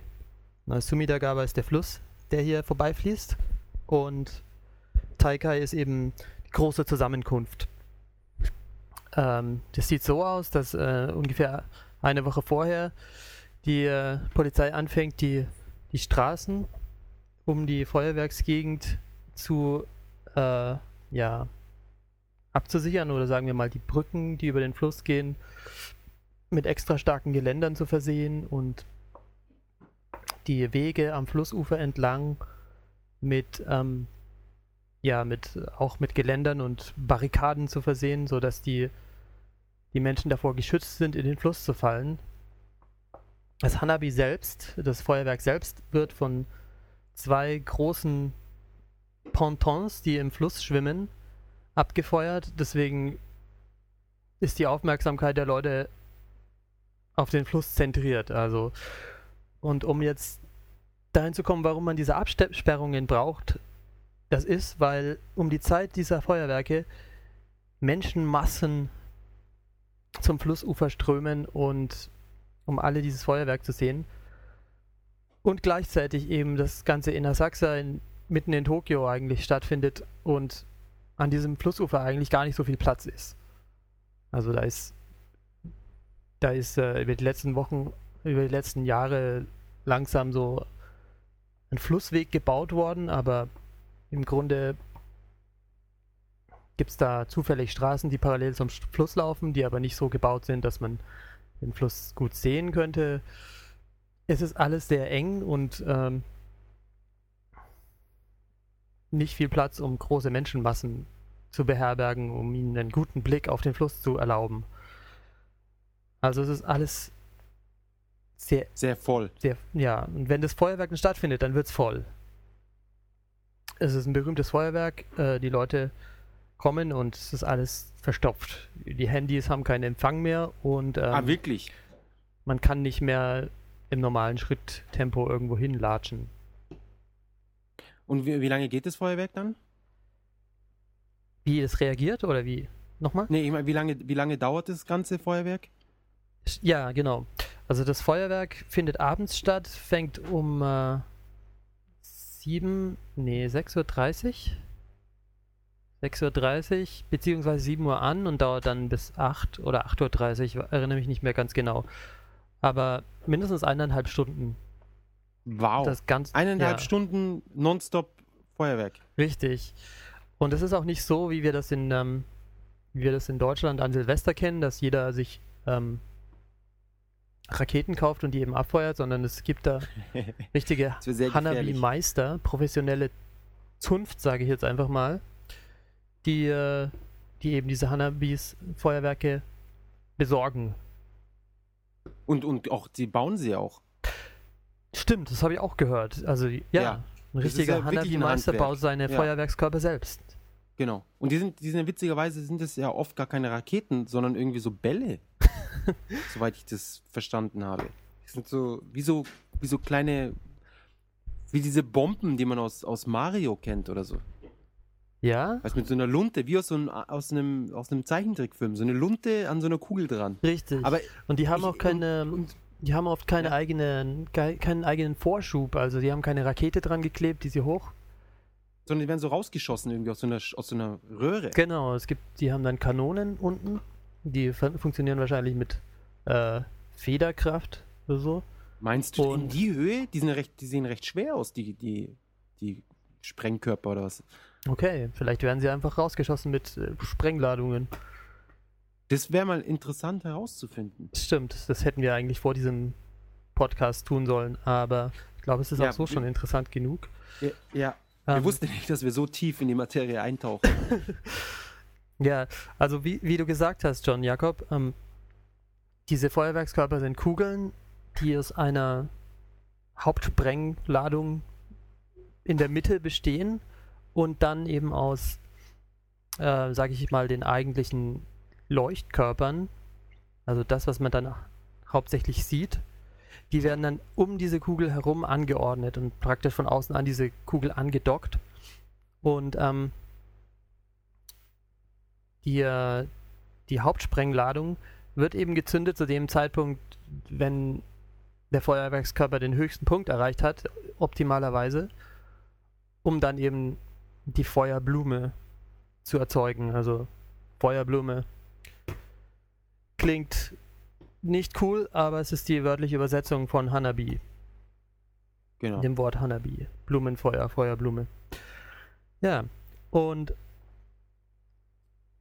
jetzt, ähm, jetzt sollten wir mal erwähnen, dass, dass es ähm, das Wichtigste am Hanabi ist, oder der wichtigste Unterschied zu den deutschen Feuerwerken ist, dass diese Feuerwerkskörper eben viel massiver sind als das, was man bei uns dann zu Silvester im Supermarkt kaufen kann. Es, Richtig, es, sind, sind es sind richtige Oschis, die da hochgeschossen werden. Die äh, erzeugen sehr, sehr große Feuerblumen und ähm, man hört, also die Explosionen, die damit einhergehen, sind sehr laut und sind auch, äh, sind auch ein wichtiger Bestandteil des Erlebnisses. Also ich habe ich hab mit Leuten gesprochen in Sumidagawa oder im, in diesem Bezirk eben, in, in der Umgebung dieses Feuerwerks, die am Feuerwerkstag sich in irgendwelchen Nebenstraßen zum Picknick hingesetzt haben. Ich habe sie angesprochen, warum setzt ihr euch denn hier hin? Ähm, da könnt ihr doch das Feuerwerk gar nicht sehen. Die Gebäude sind ja alle viel zu hoch hier. Haben sie gesagt, ja, aber wir können es hören. Und da habe ich, das war ein Aha-Effekt, also ja klar. Ähm, hören, Ja. die ganzen Explosionen, ein ganz wichtiger Teil des Feuerwerks eben auch. Für die Japaner. Genau, was mich auch noch daran erinnert, dass bevor das Feuerwerk losgeht, schießen sie ja normalerweise so, so Platz, Platzpatronen, also Platzraketen oder, oder die einfach nur hochfliegen und, und explodieren und kein, keine Blume haben sozusagen. Aha, ja. Normalerweise äh, wird es ja angekündigt mit denen. Also man, wenn man also dreimal so ein Poppen hört, dann weiß man, oh, da findet jetzt gleich ein, ein, ein Feuerwerk statt. Und wenn man eben in einem Hochhaus beispielsweise wohnt oder halt mal ein bisschen höher gelegen, kann auch ein Berg sein oder was, dann hat man oft die Möglichkeit, dann eben ein Feuerwerk zu sehen, von dem man gar nichts wusste. Ja. Richtig. Und auch weil die so groß sind und so laut, kann man die richtig weit hin sehen und weit hin hören auch. Ja. Ähm, genau. Okay, ähm, was kann ich über erzählen über das Hanabi in, ähm, in Asakusa? Es ist, es ist ähm, besonders dadurch, dass es eben von, vom Fluss her abgefeuert wird. Es gibt, es wird an zwei Orten abgefeuert, zwei Inseln, die ungefähr 800 Ge- Meter auseinander liegen, also deutlich So voneinander weit? weg. 800 Meter. Wow. Und ähm, ja, und die auch zu verschiedenen Zeitpunkten anfangen. Ich weiß nicht genau warum. Wahrscheinlich damit, ähm, damit der Platz an, damit der, der, Zuh der, damit die Zuschauer mehr Platz haben, um sich zu verteilen an diesem Flussufer. Wenn es nur an einem Ort wäre, dann wäre das Gedränge noch viel größer. Richtig. Und ja, jedenfalls, ja, es ist, es ist eben eine riesen Convention, wenn das, wenn das Feuerwerk tatsächlich stattfindet. Die Leute gehen aus, ziehen aus mit ihren Picknickplanen und viel Picknick und Essen im Gepäck und alle in Yukata eben angezogen. Ähm, das ist die leichte japanische Sommertracht. Ähm, Ähm. ja, für, es sieht ähnlich aus wie ein, wie ein Kimono. Richtig. aber ja. es ist ein bisschen und kürzer. eben es mit ist Kind und Kegel Laden. dann anrücken und auch schon nicht erst kurz vorher, sondern schon am Morgen hin, um sich dann eben den guten Platz zu sichern. Und das ist eigentlich auch eine Kultur, das gehört auch noch mit zu dieser Feuerwerkskultur, ist dieser Akt des, ähm, des Bashotori, also des Platznehmens, Oder Platz sichern. Platz sichern sehr. Man, man versucht sich einen möglichst guten Platz zu sichern. Besonders in, ähm, in Asakusa ist es wichtig, weil eben die Plätze so begrenzt sind. Und ähm, teilweise gehen die Leute schon drei Tage vorher oder drei Nächte vorher los, um sich die allerbesten Plätze zu sichern. Und ähm, ich habe daran einmal so richtig teilgenommen und bin ähm, am Tag vorher schon los und habe mich dann auch mit Leuten unterhalten, die dort eben Wache halten, damit ihr Platz auch nicht von anderen Leuten übernommen wird. Die sind dann wow. sind mit Auto gekommen und äh, Gartenstühlen und äh, Sonnenschirm und äh, tragbarem Fernseher meinetwegen und Brettspielen und mit ihren Freunden und einer Eisbox voller Bier und haben dann zwei bis drei Tage dort totgeschlagen, bis das Feuerwerk tatsächlich stattfand. Und haben damit einen großen Bereich gesichert und kurz bevor das Feuerwerk tatsächlich stattgefunden hat, sind eben sind ihre Familie und deren Freunde und bis zu 100 Leute sind plötzlich angeströmt und haben diesen Wow. Platz tatsächlich fürs Feuerwerk dann auch verwendet. Um, ähm, 100 Leute. Okay. ja, Ja, dann lasse ich mir das fast noch eingehen, da äh, länger zu warten. Ähm, ich dachte, es wäre dann erst für drei Leute oder was extra eine Nacht anstellen für, das, für die Stunde Feuerwerk. Aber gut, für 100 Leute ist es dann schon wirklich eine, eine große äh, Party sozusagen. ja, es rentiert sich dann schon. Und ja. Ja. Aber das Wichtige ist auch, es gibt, also das ist nicht so, das ist nicht so, ja. Ich war aber zuerst da, es gibt da richtige Regeln. Ähm, es gibt, also wie in Japan überall, es gibt Regeln, nach denen man den Platz sichern kann, mit was man ihn sichern muss, damit er nicht von anderen beansprucht werden kann.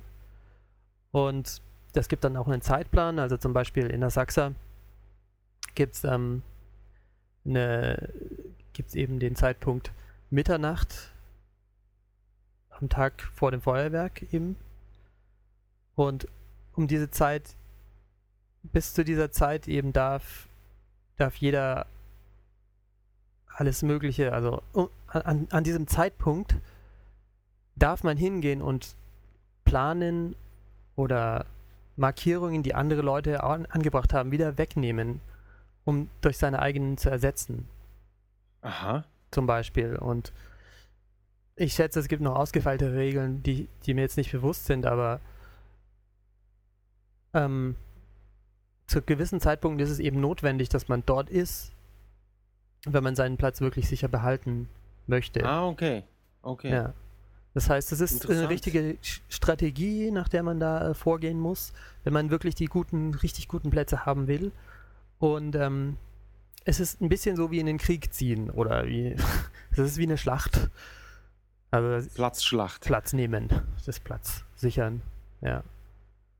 Die, Leu Wahnsinn. die Leute gehen los mit Klebeband und steigen durch, durch die äh, Straßenbegrünung und wissen, wo die Plätze sind, bei denen man gut durch, die, durch das Blätterwerk der Bäume hindurch das Feuerwerk sehen kann. Die wissen, die wissen genau, wo, das, wo die Feuerblume stattfinden wird. Und dann gibt es eben Flecken mitten auf der Wiese, wo die Leute ganz scharf drauf sind und zwei Meter daneben sind die Leute überhaupt nicht mehr scharf drauf, weil da eben da, da, dann der Baum im Weg ist.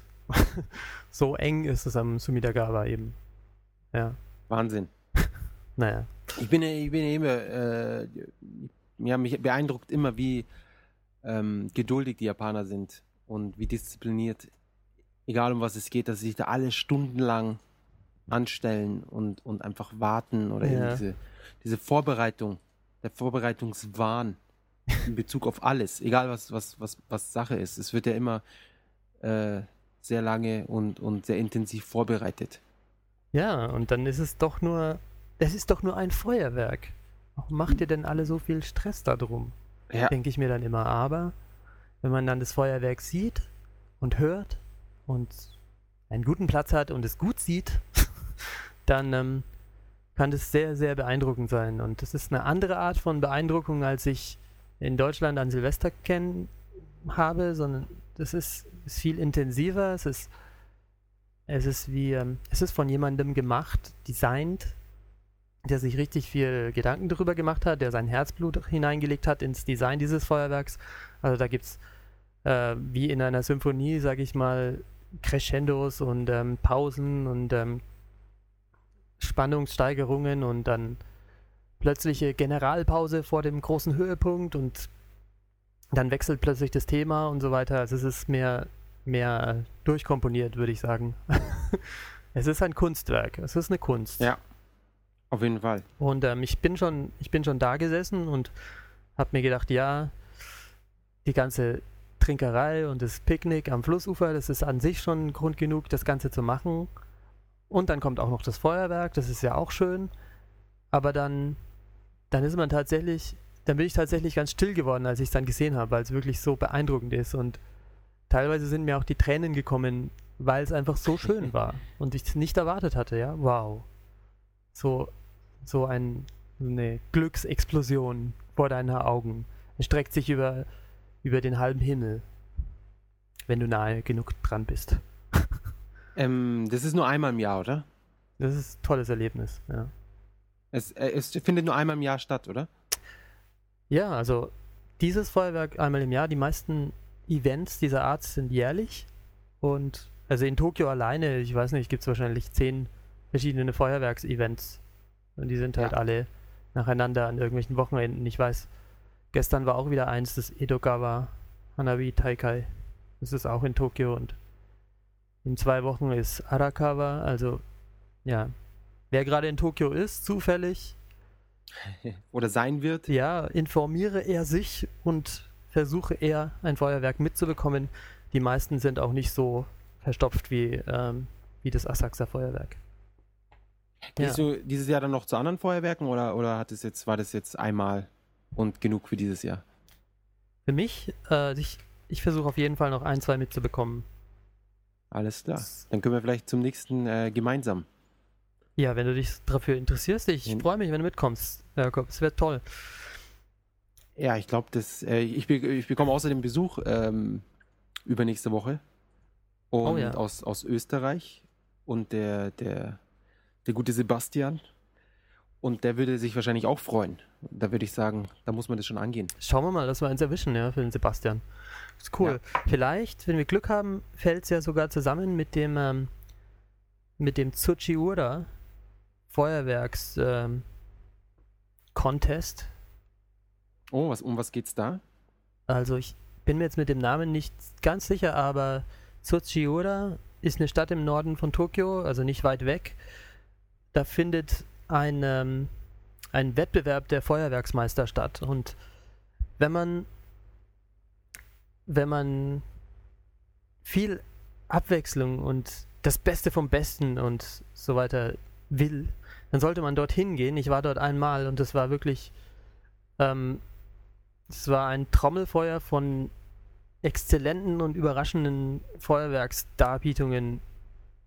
Es ist, es ist wie ein DJ-Battle, es ist wie ein, es ist wie ein ähm, Turnier, wo Showdown. ja, es ist ein Showdown zwischen ähm, Feuerwerksmeistern, die sich alle versuchen zu überbieten und es gibt dann einen Gewinner, es gibt dann ein Ranking am Schluss und jeder, jeder Feuerwerksmeister, der dort teilnimmt, kriegt eben einen, einen Slot, einen, ein Zeitintervall von 5 bis 15 Minuten, also richtig kurz, um seine Kunst zu zeigen, um seine, um seine besten, um seine besten ähm, Kreationen praktisch zu zeigen. Und da, also das, das hat mich richtig umgehauen letztes Jahr. Ich habe schon einige Feuerwerke gesehen, aber als ich das gesehen habe, habe ich mir gedacht, wow, okay, Hört sich gut an. ja, also das, das ist auch nicht langweilig, auch wenn es auch wieder zwei Stunden lang dauert, weil es eben ständig wechselt, wer da was macht und ja, das war, das war richtig,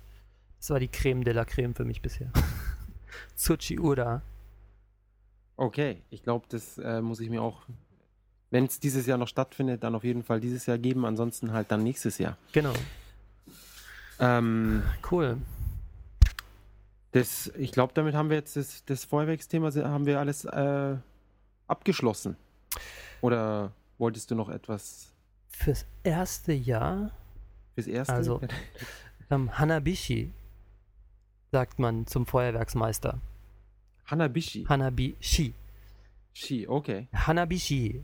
Und ähm, ich habe das teilweise die Japaner schre äh, schreien oder rufen hören, wenn sie eben in so, wenn sie total begeistert sind davon, rufen sie Hanabishi, Hanabishi und sagen so ungefähr, du bist der Meister, du hast, du hast uns überzeugt und ja, zeigen eben wie, Ma- Man ruft doch auch noch andere Dinge während dem, dem Hanabi. ja, Tameya oder, oder, oder wie? Tamaya. Tamaya. okay, Ach so, das kennst du nicht? das habe ich noch nicht gehört. Tamaya, nee, Tamaya. Und noch irgendwas. Oder war es nur Tamaya? was heißt das oder was bedeutet das?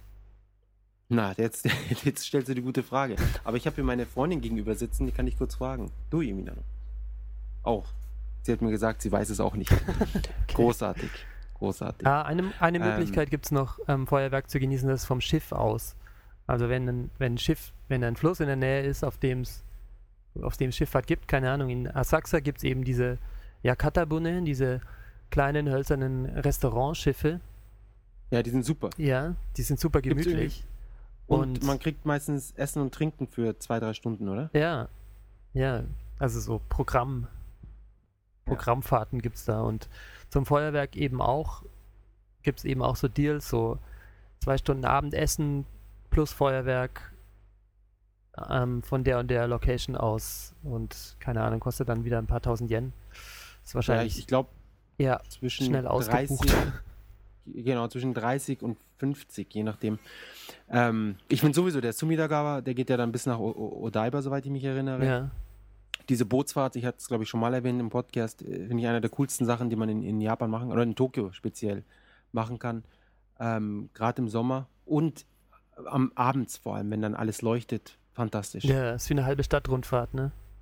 Ja, und es, äh, was kostet es? Ich glaube 10 Euro. Ähm, eins von den Booten ist doch sogar designt von ähm, dem guten Mann, der auch, ähm, na, wie heißt's? Äh, m- der, mei, Galaxy Express und Captain Harlock Aha. und diese ganzen Daft Punk Videos.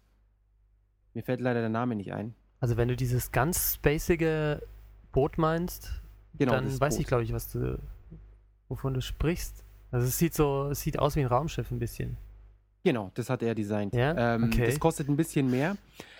Ich muss zugeben, dass es von außen besser aussieht, als es letztendlich von, von, von drinnen ist. Ich schätze auch. Ja, also es, ich, ich, außer man fährt zweimal. Ich würde eher sagen, man fährt mit, der, mit, der, mit dem regulären Schiff. Und ich glaube, das fährt dann, teilweise kannst du dann noch an einem Hammer Riku Park Mhm.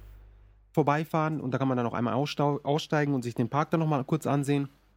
Das ist ein schöner japanischer Garten.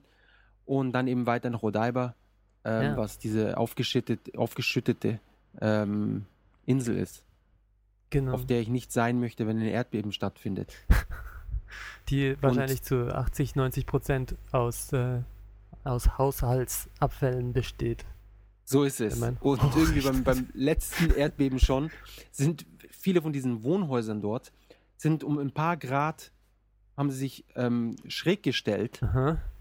und jetzt mussten die Leute in einem, in einem schrägen Haus leben und dadurch, dass sie dann ähm, praktisch die, die, die Ausrichtung zum Horizont nicht mehr äh, parallel war, Ja. ist anscheinend den Leuten allen übel geworden. Oder nicht allen, aber sehr vielen Leuten ist kotzübel geworden und die mussten dann ausziehen und, und das sind Eigentumswohnungen und die sind ja auch erst, was weiß ich, 10, 15 Jahre alt. Dann äh, du kannst du auch nicht einfach das wieder verkaufen, das kauft dir noch niemand und äh, riesengroße Probleme. Ist das wahr? Ähm, ja. Der eigene Ja, schiefe Turm von Pisa. sozusagen, ja. Japaner können echt alles. Ja, eben. Ja, das ist Absicht. Das war bei Design. Ja, die ersten 15 Jahre leben sie ausgerichtet zum Horizont, aber dann, eines Tages, 5 Grad. ähm, Ja. Und die, die, die be- berühmte Rainbow Bridge führt natürlich dann noch nach Odaiba vom, vom Festland in Anführungszeichen ja. rüber und ähm, nennt sich Rainbow Bridge, weil sie ja in bunten Farben leuchtet, aber irgendwie nur alle Jubeljahre. Oder beim Feuerwerk. Oder beim Feuerwerk, ja. Ich, ich finde es sehr schade, wenn man sich Rainbow Bridge nennt und diese Lampen angebracht hat, wieso lässt man denn diese Lampen nicht jede, jede Nacht an oder zumindest den Sommer über oder, oder an gewissen Wochentagen? Vermutlich, weil dann alle Leute, die eine Sicht darauf haben und für diese Aussicht auch teuer bezahlen müssen, weil es denen dann schlecht wird. Wenn es bunt ist die Wenn ganze es Zeit. jede Nacht regenbogenbunt vor ihrem Fenster steht. Keine Ahnung. Ich stelle mir vor, dass es so, Oder so, soll es ja. was gelten? Soll es was gelten, halt es selten. Und das sagen, ja, ja, hier, das, wenn ihr das sehen wollt, dann 3. August, 19 bis 19.30 Uhr. ja, oder, Und das war's. oder jeden Tag nur fünf Minuten. Wie, wie, wie bei diesem riesigen Gundam, den sie da stehen hatten, der auch ein Odaiba, der dann irgendwie alle, einmal die Stunde irgendwie Dampf abgelassen hat. Ja, und, Ste ja, steht und der jetzt Augen eigentlich wieder? geleuchtet und den Kopf gedreht, so viel ich weiß. Genau, und, und irgendwelche Geräusche, irgendwie eine Musik lief noch. Ähm, ich dachte, der, ja, den haben sie jetzt wieder aufgebaut, oder liege ich da falsch? Ich habe wieder Plakate gesehen, ja, vielleicht ist er wieder da. Der, ist, der war ja auf Reise. Er war auf Ja. Tournee.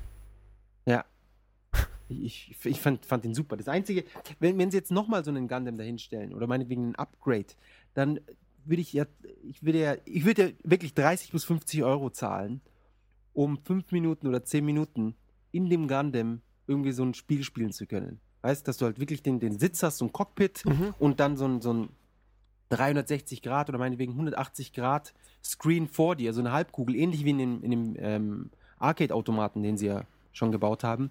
Und dann einfach so eine kleine Schlacht in dem Gundam. Vielleicht sogar noch mit Bewegung. Vielleicht. Ja. Und vielleicht noch mit einem anderen Gundam, der dann mit, Ja. mit dem ersten kämpft. Oder so. Ja, genau. Von mir aus sollen sie da zwei Cockpits reinmachen. Ja. Ja, das ist ja Warum dann, machen sie das ähm, denn nicht, ne? Das ist doch nicht so schwer. Eben. Also, Ja. was haben sie denn? Und ich, ich, ich meine, das, äh, die, die sagen, ja, das ist, das ist ein Geldproblem. Es ist ja kein technologisches Problem, dass sie sagen, ja, wir können es nicht verkabeln oder was. In, und insofern, ähm, ich bin mir sicher, dass ich nicht der einzige Gundam-Fan bin, der da bereit wäre, 30 Euro zu zahlen. Unbedingt, also äh, mehr, also sowas Exklusives, da zahlt ein braver Fan zahlt 3000 Euro dafür, oder? Ja, schon ein besonderer Fan, aber warum nicht? Ja, das sind, können dann die, die, die Vorreiter sein, die das dann finanzieren, wenn sie dann irgendwann Ja. zehn solche Gundams dastehen haben. Sowas wie Kickstarter dann. Also Kickstarter für Hey. Gundam-Figuren. Du hast mich auf eine Idee gebracht. Sobald Kickstarter in Japan ist, setzen wir uns zusammen mit Bandai, pitchen ihnen die Idee und sagen, hey, Kickstarter, the way to go. Und dann finanzieren wir uns unseren eigenen Gundam. Alter, da fällt mir jetzt ein, ähm, hast du eigentlich schon mal einen Podcast über AKB gemacht? Weil das wäre Ja. ein Thema. wir haben AKB äh, einmal angesprochen, kurz erklärt, was es ist, wer sie sind, wie das abläuft. Aber ähm, ich bin mir sicher, dass die Leute da gerne nochmal äh, in-depth Informationen drüber haben wollen würden. Ich denke, es tut sich da auch schon, ständig weil ich was. denke, die, die schieren Zahlen, die man da so nennen kann, die müssen schon an sich beeindruckend sein. Auf jeden Fall. Ich glaube, äh, ja, dann, dann, wenn wir demnächst nochmal einen Podcast aufnehmen, dann wissen wir äh, schon mal, über was wir reden können. Was? Unter anderem. Dann, dann muss ich ja recherchieren, scheiße. Auf jeden Fall. Das ist jetzt, das ist dein Job jetzt. Ich habe heute mit dem Hanabi, Hanabi und so weiter, habe ich gemerkt, du bist der Mann für die Recherche. Ja, der Jan und ich haben meistens ähm, nicht ausreichend Zeit. Gerade der Jan, der, der, der jeden Tag sehr viel um die Ohren hat. Und somit hörst du selber AKB48? Nee, überhaupt nicht. Also, ich weiß natürlich, wie sie alle ausschauen. Oder Alle, Die alle, ersten- alle, die ersten drei 40. oder fünf. die, die Top, die Top-Member. Das kann man natürlich nicht vermeiden, dass man weiß, wie die ausschauen, weil es ja, Ja. omnipräsent Einfach- ist. Aber So ist es. In jeder Werbung, Plakaten, in jedem Supermarkt, überall sind sie vertreten. ja, in, in. Akihabara selbst natürlich unvermeidlich. Und Und du wohnst ja in der Nähe von Akihabara. ja, ich, ich wohne in der Nähe von Akihabara. Also ich, ich fahre tatsächlich nach Akihabara, wenn ich was elektronisch, irgendwelche Elektro Elektronik brauche, fahre ich tatsächlich mit dem Rad nach Akihabara, weil Ah, dem eben Rad, praktisch wow. ist. da gibt es Auf halt jeden Fall. alles. Ich, ich wohne jetzt, ja, jetzt wo- wohnen wir ja praktisch noch weiter weg, wobei nicht wirklich. Ich fahre sehr selten nach Akihabara. Ähm, muss auch zugeben, mir hat es früher besser gefallen als, als heute. Ja, Ohne die ganzen Mates und mehr Videospielläden waren damals noch am Start. Ähm, es hatte, finde ich, es war, war nerdiger. aha. Seitdem sie das umgebaut haben und da diese, diese Schule und Hochhäuser und diesen tollen Platz dort und Restaurants und Bars und Einkaufsmöglichkeiten und so weiter. Und es, es, wurde, es ist ja jetzt richtig schön. Es ist ja ein richtiger ähm, ein sozialer Treffpunkt. Ja, da kann man nach der Arbeit, wenn man in Agaba arbeitet, kann man da schön essen gehen oder, oder was trinken gehen. Ähm, das war früher nicht der Fall. Es ist jetzt cool geworden für eine andere Schicht der Bevölkerung. Genau. Ja. Es ist cool geworden, ja. Und ich fand Akihabara cool, bevor es cool geworden ist. Ja. ja, Hipster-Style. Und jetzt ähm, in der Beziehung als Hipster finde ich es scheiße, weil es jetzt zugänglich für alle ist. Ich denke, es ist aber immer noch da, nur es ist halt, es ist halt jetzt, die, das wirkliche Akihabara wurde halt, mehr nach außen gedrängt. Akihabara wächst ja, bin ich überzeugt. Also die, die Seitenstraßen treiben neue Triebe nach draußen, nach ähm, Ochanomizu hinein und die, die nerdigen Geschäfte sind immer noch da, sie bewegen sich aber eben vom Zentrum weg und das Ganze wird dann zu so einer Donuts-Kata, wie die Japaner sagen, diese Donut-Struktur. In der Mitte ist es leer, aber außenrum findet alles statt. Ah, okay. Donut, das, das war, war mir noch kein Begriff. Sehr cool. Donuts Kata. Naja, also Sehr, sehr kannst du gut. noch mal gucken. Gib, gib Akihabara noch eine Chance. Und wenn es dich annervt, dann, dann fahr nach Nakano. Da gibt es irgendwie auch so einen kleinen Akihabara. Genau, im, im Broadway Center. Ja, Ja. habe ich gehört. Mich, ja. interessieren halt, mich interessieren halt die ganzen Used Videogames, ja, die Retro-Sachen. Und da, selbst in Nakano ist da nicht mehr so viel los oder, oder beziehungsweise auch nicht wirklich viel Auswahl. Und die, die da ist, ist recht teuer. Deswegen, ja, ich bin inzwischen in, in, in Hard Off-Fan. Kennst du Hard Off? Nee, was ist das? Was heißt das? Das ist ein Recycle-Shop. Noch, noch mal? Du kennst doch sicherlich Sorry. Hard Off, ein Recycle-Shop. Art of Recycle Shop. Hard von Hardware. Hard of, ah, okay. Ja, du kennst Book Off, oder? Ja, okay, Hard of, verstanden. Und was, Genau, was und das- wie alt ja- ist diese Hardware, die sie da verkaufen und für was? Alles Alter. Also du kannst alles, was du zu Hause hast, was irgendwie funktioniert. Ja, Auch selbst wenn es ein 50 Jahre alter, gut, PCs gab es nicht, äh, Real-to-Real, äh, oder ich weiß nicht Okay. was, irgendein ein Plattenspieler ist. So, das ist 50 Jahre alt, ein Plattenspieler. okay. Ja. Ähm, wow. Kannst da hinschleppen und die zahlen dir dann ein bisschen Geld. Und ähm, das Schöne ist, dass sich die Angestellten oft überhaupt nicht auskennen. Und die Kunden natürlich noch weniger auskennen, weil sonst würden sie das Zeug nicht in den Hard Off schleppen. Ja, Und dann kriegst du da teilweise tolle Sachen für ein Schnäppchen. okay, cool. Ich habe zum Beispiel einen, einen 27 Zoll Dell-Monitor, der war brandneu. Habe ich für 300 Euro gekriegt.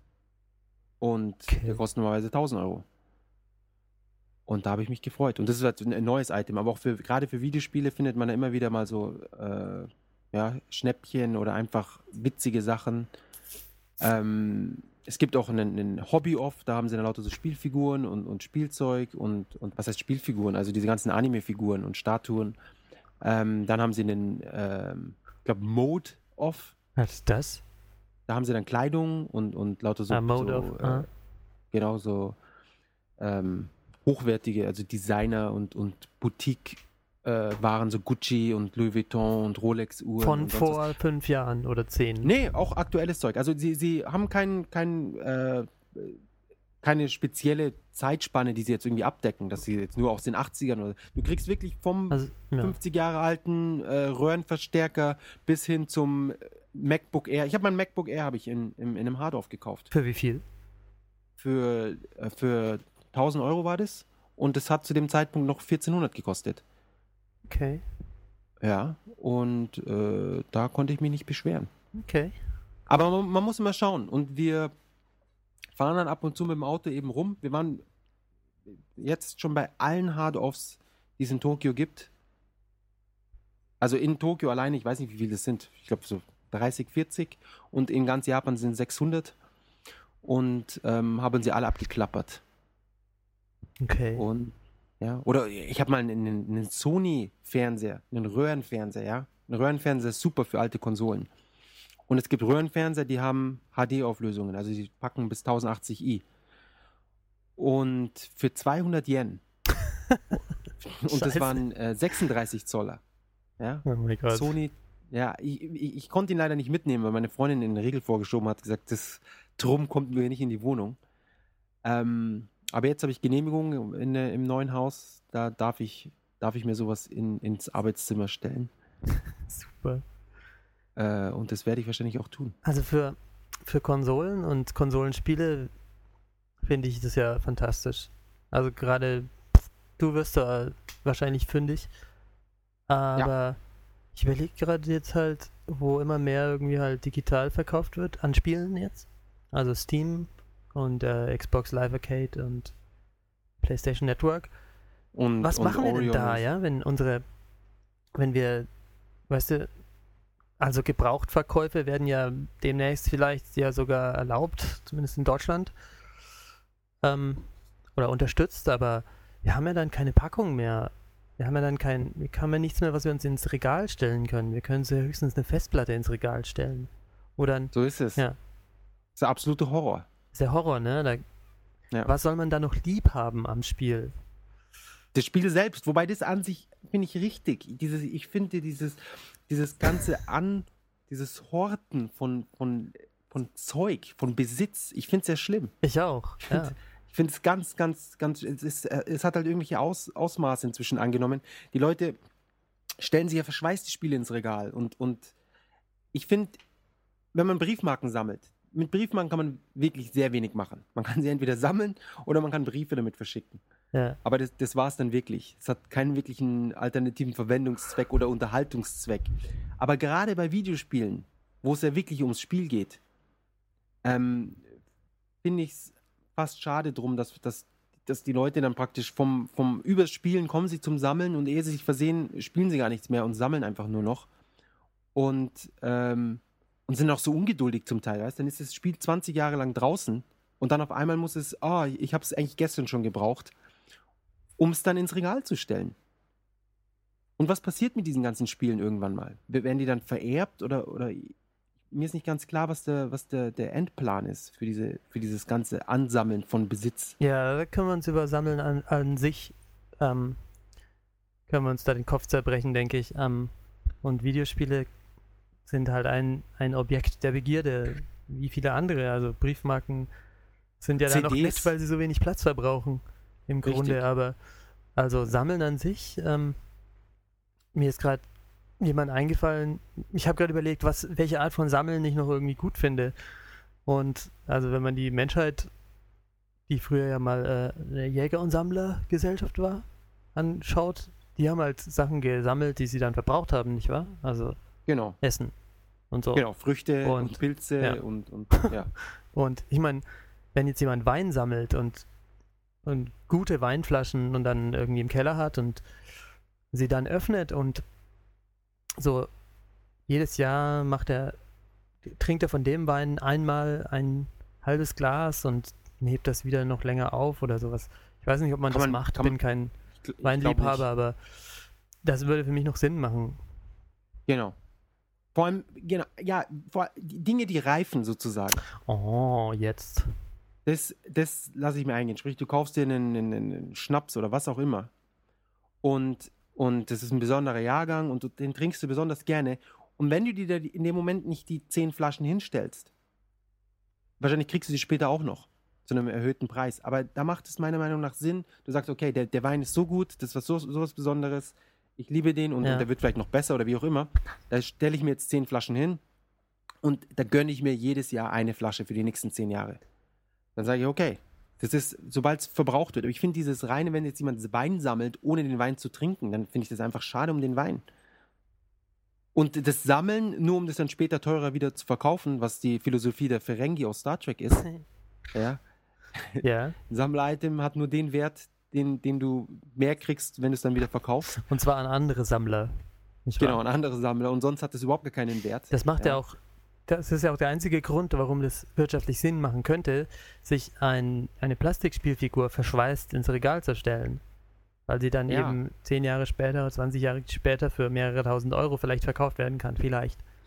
Aber das, bei, bei Spielfiguren ist es, glaube ich, noch bis zu einem gewissen, äh, äh, ja, bis zu einem gewissen Grad tatsächlich der Fall. Aber gerade bei Videospielen, diese ganzen Limited Editions und, und Steelbooks und dieses ganze Zeug, Ja. es, es ist ja einfach wertlos. Ich meine, du kriegst die, die, die Bioshock Limited Edition, da sind sie, als sie rauskamen, sind die Leute komplett verrückt geworden nach dem Ding. Ja. Und dann irgendwann hast du, keine Ahnung, für 10 Euro gekriegt. Oder die Herr der Ringe Limited Edition. Was kostet die auf Amazon? 3 Euro? 5 Euro? Ich weiß es nicht. Auf jeden Fall sehr wenig. Würde ich sagen, sie war nicht limited genug. So ist es. Und da, da die Industrie ist halt genau, äh, die nutzt es natürlich aus. Eiskalt. Was machen Denen wir, geht's ja wenn, wenn das Wort limited seinen Reiz verloren hat für die Konsumenten? Ich glaube, es ist schon eingetreten. Und was nehmen wir dann für ein Wort? Das nächste. Premium. Ähm, Sammler? Ja, oder, oder, Nee, Sammler oder First Print und, und, und Collectors. Ich meine, es gibt ja teilweise Limited Editions und dann noch die Collectors Edition und dann noch die Ultimate Edition. Ich erinnere mich noch, dass bei Watchmen kam eine Limited Edition raus und in der Limited Edition von Watchmen war ein Gutschein drin für die Ultimate Limited Edition, die irgendwie ein paar Monate später rauskam, mit noch mehr Filmmaterial und, und sonst was für ein äh, Krim, Krim, was ich. Oh, Also so ein Pass, den man dann braucht, um die Ultimate Edition zu bekommen, so ungefähr. Genau. Oder so ein Discount oder irgendwie sowas. Ach So 5% äh, Preisnachlass. Also das ist einfach die absolute Perversion von, von dieser ganzen Sache. Ähm, Also ich bin fasziniert, dass Leute darauf da mitmachen und dass es noch. noch, ja, wieso? Also ich weiß nicht, ob es aufhört. Also ich weiß nicht, Ich- äh, ich habe mir. Irgendwann. Ja? Äh, die, die, das Problem ist ja so. Das ist wie mit, mit allen äh, Gesch Geschäftsideen, meiner Meinung nach. Es kommt jemand, es kommt immer der Pionier raus, der hat eine super Idee, der hat ein super Angebot und, und der macht es. Ja. Und der verdient sich eine goldene Nase. Ja? Wobei er oft nicht mit der Absicht macht, sich eine goldene Nase zu verdienen, sondern er will Passiert einfach, halt. er, Ja. Genau, das ist halt, weil es was Gutes ist. Und die Reaktion, mit jeder guten Idee veränderst du ja den Markt, beeinflusst den Markt, die, die Marktsituation, jeden, jeden Move, den du machst, jede, es ist ja praktisch wie so ein Netzwerk. Und an jedem äh, Schnürchen, an dem du ziehst, ziehst, verändert wieder das komplette Netz. ja. Und dann springen die anderen Leute auf, sie machen, sagen, hey, das, der hat das so gut gemacht, das kopieren wir jetzt. Ja. Und solange sich das lohnt, solange es Sinn macht, diese, diese Strategie zu verfolgen, werden immer mehr Leute dazu angetrieben, diese Strategie zu verfolgen. Und irgendwann ist der Markt einfach komplett gesä- gesättigt. Wir sehen das jetzt beispielsweise schon mit diesen ganzen Ego-Shootern und, und Third-Person-Shootern. Die hatten, ich glaube, der, der Peak wurde bereits erreicht. Meiner Meinung nach vielleicht vor ein, zwei Jahren. Und Mit welchem Jetzt- Spiel interessiert mich jetzt? na, also Wurde die, die dieser Call of Peak für dich Duty, erreicht? Call of Duty? die Call of Duty waren schon, die haben halt schon den Markt sehr, äh, denke ich, befriedigt. Und jetzt Spiele, äh, zum Beispiel äh, Medal of Honor, gut, das war nicht besonders gut, wahrscheinlich das Spiel, hat sich jetzt nicht mehr so äh, berauschend verkauft. Battlefield ähm, 3 letztes Jahr lief noch sehr gut. Aber dann andere Spiele wie zum Beispiel Syndicate für, von EA Ja. das, das hat sich, war anscheinend eine, eine große Enttäuschung und, und ähm, es kommen unheimlich viele Ego-Shooter einfach raus. Und äh, wenn man gerade, wenn man sich mal die Reaktionen in den Foren überall anschaut, die Leute können es einfach nicht mehr sehen, habe ich das Gefühl. Also es, es sind immer noch genug Leute, dass, dass sie, äh, dass die Firmen immer noch genug Gewinn machen, oft, vor allem die großen, also Call of Duty, da glaube ich, da braucht es noch eine, eine sehr lange Zeit, bis die Leute keinen Bock mehr drauf haben. Aber ich denke, wir, wir erreichen so langsam aber sicher den Punkt der Sättigung, was Ego-Shooter angeht. Ah, das, Weil einfach jeder einen Ego-Shooter rausbringt. also was ich dazu zu sagen habe, ist irgendwo Konsumgut. Das Stichwort Konsumgut. Ähm, ich denke, Ego-Shooter sind so sind einfach was, was man sehr gut konsumieren kann im Vergleich zu anderen Computerspielen.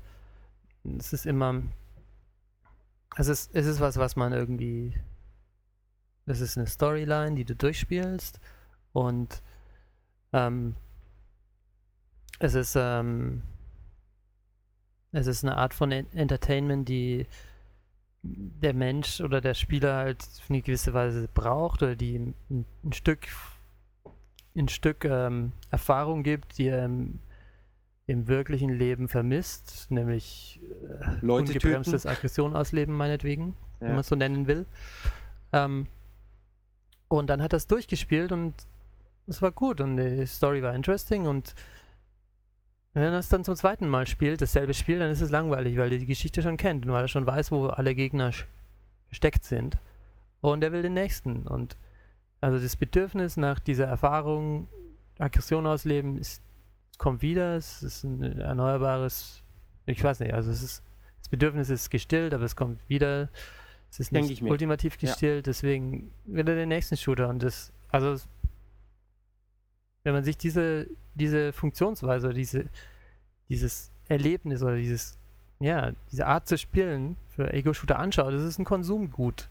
Und das ist auch genau der Grund, warum es so viele gibt. Also es ist nicht so, dass wir nur einen perfekten Shooter brauchen und dann, dann hat sich das Thema Shooter erledigt. Nein, also wir brauchen den perfekten Shooter immer wieder. Und zwar neu. Deswegen, Das, ja. das sehe ich auch so. Aber was ist, wenn jetzt meinetwegen zwei, immer zwei Shooter auf einmal rauskommen? Nochmal, So, du spielst, man- jetzt, du spielst jetzt einen Shooter durch. Jetzt, ist- jetzt habe ich wenig verstanden, die Verbindung war schlecht. Sag nochmal bitte. Okay, es, wenn, zwei Shooter auf einmal rauskommen, also du spielst jetzt den einen durch. Ja, Und während du den noch am Spielen bist, ist schon der andere schon wieder draußen. ja. Also noch einer rausgekommen. Und jetzt bist du aber immer noch mit, mit dem einen beschäftigt und bist jetzt endlich durch und dann schon wieder ein neuer draußen. Du meinst es Und dann sagst ja. du, ja gut, jetzt, jetzt muss ich, ja gut, zwei kaufe ich mir jetzt nicht, die ich noch nicht gespielt habe, jetzt kaufe ich mir nur einen. So, und wenn wir das jetzt ein bisschen ausbreiten, dann ist es einfach, irgendwann sind so viele Shooter da, dass du überhaupt gar nicht mehr genug Zeit und Geld hast, um die alle zu spielen und auch überhaupt gar keine, keine Lust. Weil du sagst, ja okay, also ich brauche einmal im Monat oder was weiß ich, alle drei Monate möchte ich ein neues Erlebnis. Vor allem die meisten Shooter haben jetzt ein Online-Segment, was ja viel wichtiger ist, oft Ja. als der, der, der Offline-Teil. Und ähm, ich denke, dass jemand, der, der jetzt Call of Duty zum Beispiel gerne spielt, dem das mit Sicherheit die ersten drei Monate auf jeden Fall äh, genug Spaß bereitet, dass er, dass er sagt, okay, jetzt brauche ich erstmal nichts parallel. Aber inzwischen sind, sind diese ganzen Shooter, kommen ja in, eine, in, eine, in einem Abstand raus, dass du ja wirklich fast alle paar Wochen dir einen neuen, neuen Shooter in, in die Bude stellen kannst. Du hast im Grunde nicht mehr genug Zeit, um sie alle zu spielen. Das sagst du jetzt. Richtig. Und auch nicht genug Budget. Aber die, die Shooter kopieren doch sowieso inhaltlich alle voneinander. Insofern reicht doch. Es ist doch wie mit Filmen. Du kannst ja auch nicht alle Filme, alle guten Filme anschauen, die rauskommen. Aber du musst doch nicht. Beziehungsweise du musst dich halt davon verabschieden. Du kannst diese, du kannst es nicht fordern, dass, dass du alle spielen können kannst Nein, zeitlich. aber- also Das ist richtig. Musst aber was es, zur nicht. Folge, ha- was es zur Folge hat, ist eben, dass, dass viele von diesen Shootern dann eben nicht mehr äh, gekauft werden oder, aus, oder ausreichend gekauft werden. ja, ist ja nicht unser Problem. Nö, auf jeden Fall nicht. Aber das, denke ich mir, hat dann wiederum zur Folge, dass die Leute sagen, hey, bevor wir jetzt da hier noch einen Shooter rausbringen zwischen den anderen zwei Shootern, ähm, vielleicht sollten wir unsere Strategie überdenken und jetzt erstmal ein bisschen auf die Bremse treten, was diese ganze äh, Ego-Shooter und Third-Person-Shooter und so weiter angeht. Und warum machen sie es nicht?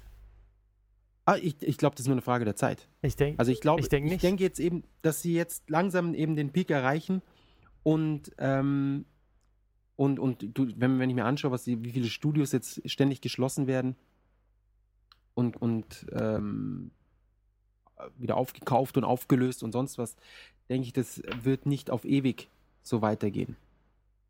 Ja, aber ich denke trotzdem, okay, also wenn du sagst, dass, dass in den letzten Jahren bis jetzt immer mehr Shooter pro Monat, also der Oder pro Jahr. rauskamen, Ja. dann äh, stimme ich mit dir überein, dass dieser Aufwärtstrend wird irgendwann stagnieren und meinetwegen auch zurückgehen, aber es, ich denke, das Shooter wird, Shooter werden als solches, als Genre nicht verschwinden, bevor, Nein, nein, nein, auf keinen Fall. bevor wir Die eben nicht verschwinden. nicht ja, Ähm, we- beispielsweise, um, um jetzt eine Parallele zu ziehen, erinnerst du dich noch an die, an die große RPG-Phase? Es hat im, bei Super Nintendo angefangen, kamen Haufen RPG raus, RPGs raus für Super Nintendo, waren alle fantastisch, haben, oder zumindest damals waren sie sehr, sehr, haben alle Spaß gemacht. Dann kam PlayStation, immer noch sehr viele RPGs. Und bei PlayStation 2 hat, zumindest soweit ich das beurteilen kann, kam dann auf einmal so viel raus, dass es dann zu einem, dass praktisch dann die, die, das ganze Ding überladen hat. Mhm. Und wenn, wenn du jetzt, wenn du dich jetzt umschaust nach, nach RPGs, die auch qualitativ auf einem, auf einem Niveau waren wie die damals für ihre Zeit, da sieht es sieht schon sehr anders aus und auch die Verkaufszahlen sehen sehr anders aus. Ähm, Mit den Verkaufszahlen kann ich nicht dienen, aber ich sehe immer noch einen, also ich weiß nicht, das ist einen soliden Output an RPGs jedes Jahr, sage ich mal. Ja. für, vielleicht für jeden. Monat oder vielleicht nicht mal jedes Quartal, aber die alten Erfolgsserien werden immer noch fortgesetzt und ähm, bedient und sicher auch eine solide Fa Fanbasis da. Insofern. Die, äh, genau, also das ist eben genau der Punkt, äh, den ich, den ich meine. Also wir haben natürlich die, die, die Kern-RPGs, die sind geblieben, aber all das, diese, die, die, die, die kleineren, die neuen und frischen Sachen, die sind meiner Meinung nach ziemlich, äh, haben ziemlich nachgelassen. Also die Anzahl an RPGs, die rausgekommen sind, noch während äh, PlayStation 1 und PlayStation 2, im Vergleich zu dem, was jetzt für PlayStation 3 rausgekommen ist, beispielsweise, ja, äh, kompletter Unterschied. okay. Ja, also Qualitativ. qualitativ auch, wobei viele eigentlich nicht schlechter wurden, sondern sie sind einfach nicht mit der Zeit gegangen. Und somit war es dann nicht mehr zeitgemäß. Ähnlich wie meinetwe meinetwegen äh, Resident Evil. Resident Evil war damals von der Steuerung her, das war alles okay. Und dadurch, dass es so komisch steuerbar war, steuerbar war hat es auch mit zu dieser ganzen Spannung beigetragen. Mhm. Aber bei ähm, Resident Evil 5 ist meiner Meinung nach, war's dann, war diese Steuerung dann nicht mehr zeitgemäß. Dass du nur schießen konntest, wenn du gestanden bist und solche Sachen. Was sie jetzt Gott sei Dank im neuen Teil wieder ein bisschen äh, verbessert haben. Mit ein bisschen mehr Dynamik drinnen. Ja.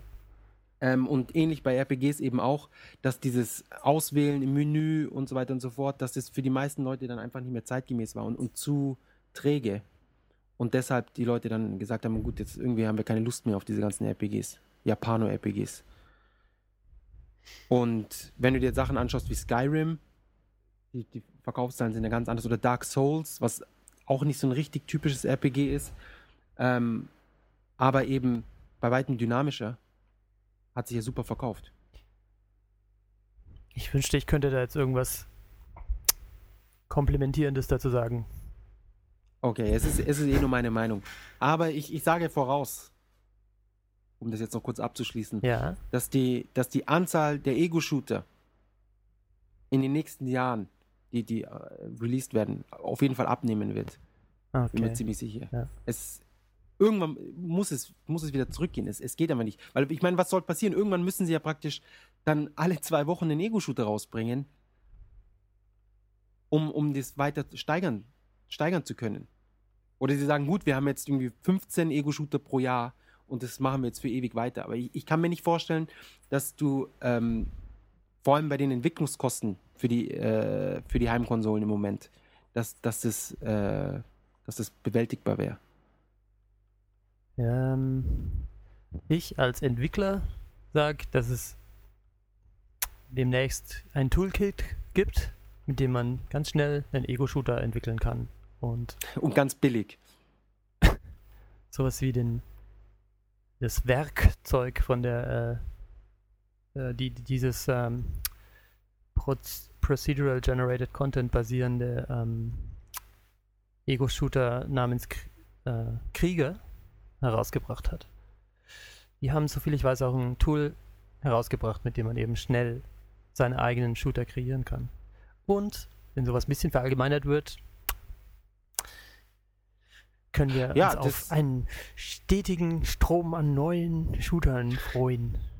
Und wo, wo sie dann wirklich auch nur 50.000 verkaufen müssen, dass es sich für sie lohnt. Ja, oder die dann so billig sind, dass man sie sich auch kaufen kann. Alle kaufen kann, ja. Und vielleicht auch so kurz sind, dass man sie alle durchspielen kann. Genau, genial. Ja. Wunderbar. Weißt du was? Wir machen unser eigenes Studio auf. Wir wissen, was los ist. Wir, kriegen, wir holen uns jetzt dieses Tool. Ich denke mir was Schönes aus. Du programmierst es und los geht's. Und in zwei Tagen haben wir es geschafft, so ungefähr. Ja. Also darauf warte ich Eine- wirklich. Ähm, Ja, Einmal die Woche bringen wir einen Ego-Shooter raus. ich hatte einen, ich hatte einen ähm, auf äh, Rock Paper Shotgun gelesen, dass die Indie-Szene, Indie-Developer-Szene sich ein bisschen auf das Ego-Shooter-Genre, dass es da eine Initiative gibt, dieses das äh, Genre Ego-Shooter zu erneuern und ähm, Wäre nicht, fände ich nicht schlecht. Ja, ich suche es gerade, aber ich habe es noch nicht gefunden. Das tut mir jetzt leid. Aber ich, was ich im Allgemeinen zu Computerspielen sagen möchte, ist ja, wegen der Spielzeit, die es immer braucht und man kann sie ja gar nicht durchspielen, weil man die Zeit nicht hat. Ich warte wirklich schon auf das Spiel, das damit wirbt, dass es in einer Stunde durchgespielt werden kann, ja.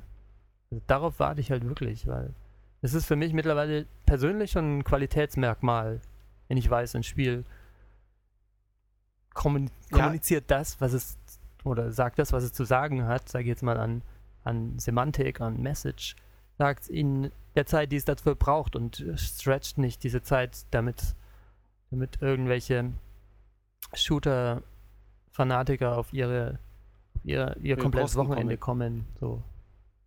Ja, ich finde auch, viele Spiele äh, werden künstlich, wo du dann irgendwie dasselbe Dungeon viermal hintereinander machen musst. Irgendwie so, ja, die, die vier Gates in den vier Himmelsrichtungen äh, musst alle Schalter aktivieren und dann machst du viermal genau das gleiche. Ja, Damit sie sagen können, ja, hier unser Spiel, genau, unser Spiel hat 20 Stunden, anstatt sie sagen, hey, unser Spiel hat 15 Stunden und dafür sind die 15 Stunden aber wirklich gut.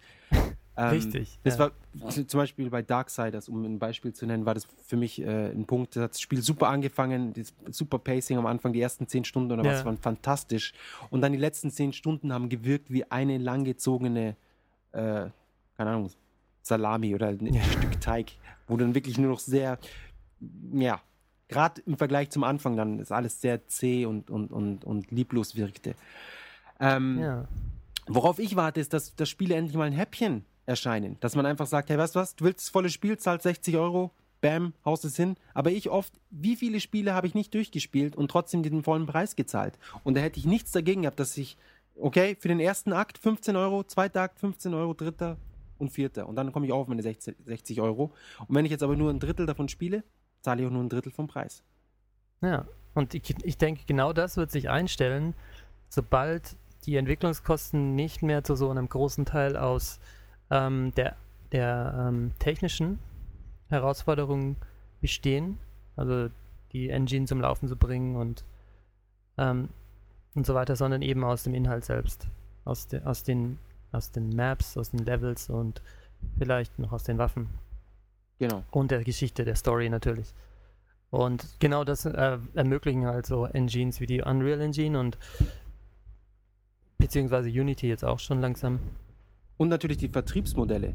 Wenn, das ist das Gute mit den, mit den Download-Sachen, dass du halt dann sagen kannst, ähnlich wie bei jetzt äh, Walking Dead, dem, dem Spiel, das ist ja auch irgendwie so episodisch verteilt, dass sie dann sagen, okay, wir verkaufen das nicht auf einer Disk und dann irgendwie musst du dir sechs Discs ins Regal stellen, sondern du downloadst dir die Episode 1 und zahlst, weiß, weiß nicht, was das kostet, 10 oder 15 Euro. Ja. Und wenn dir das gefällt, hey, im nächsten Monat kommt die zweite Episode raus.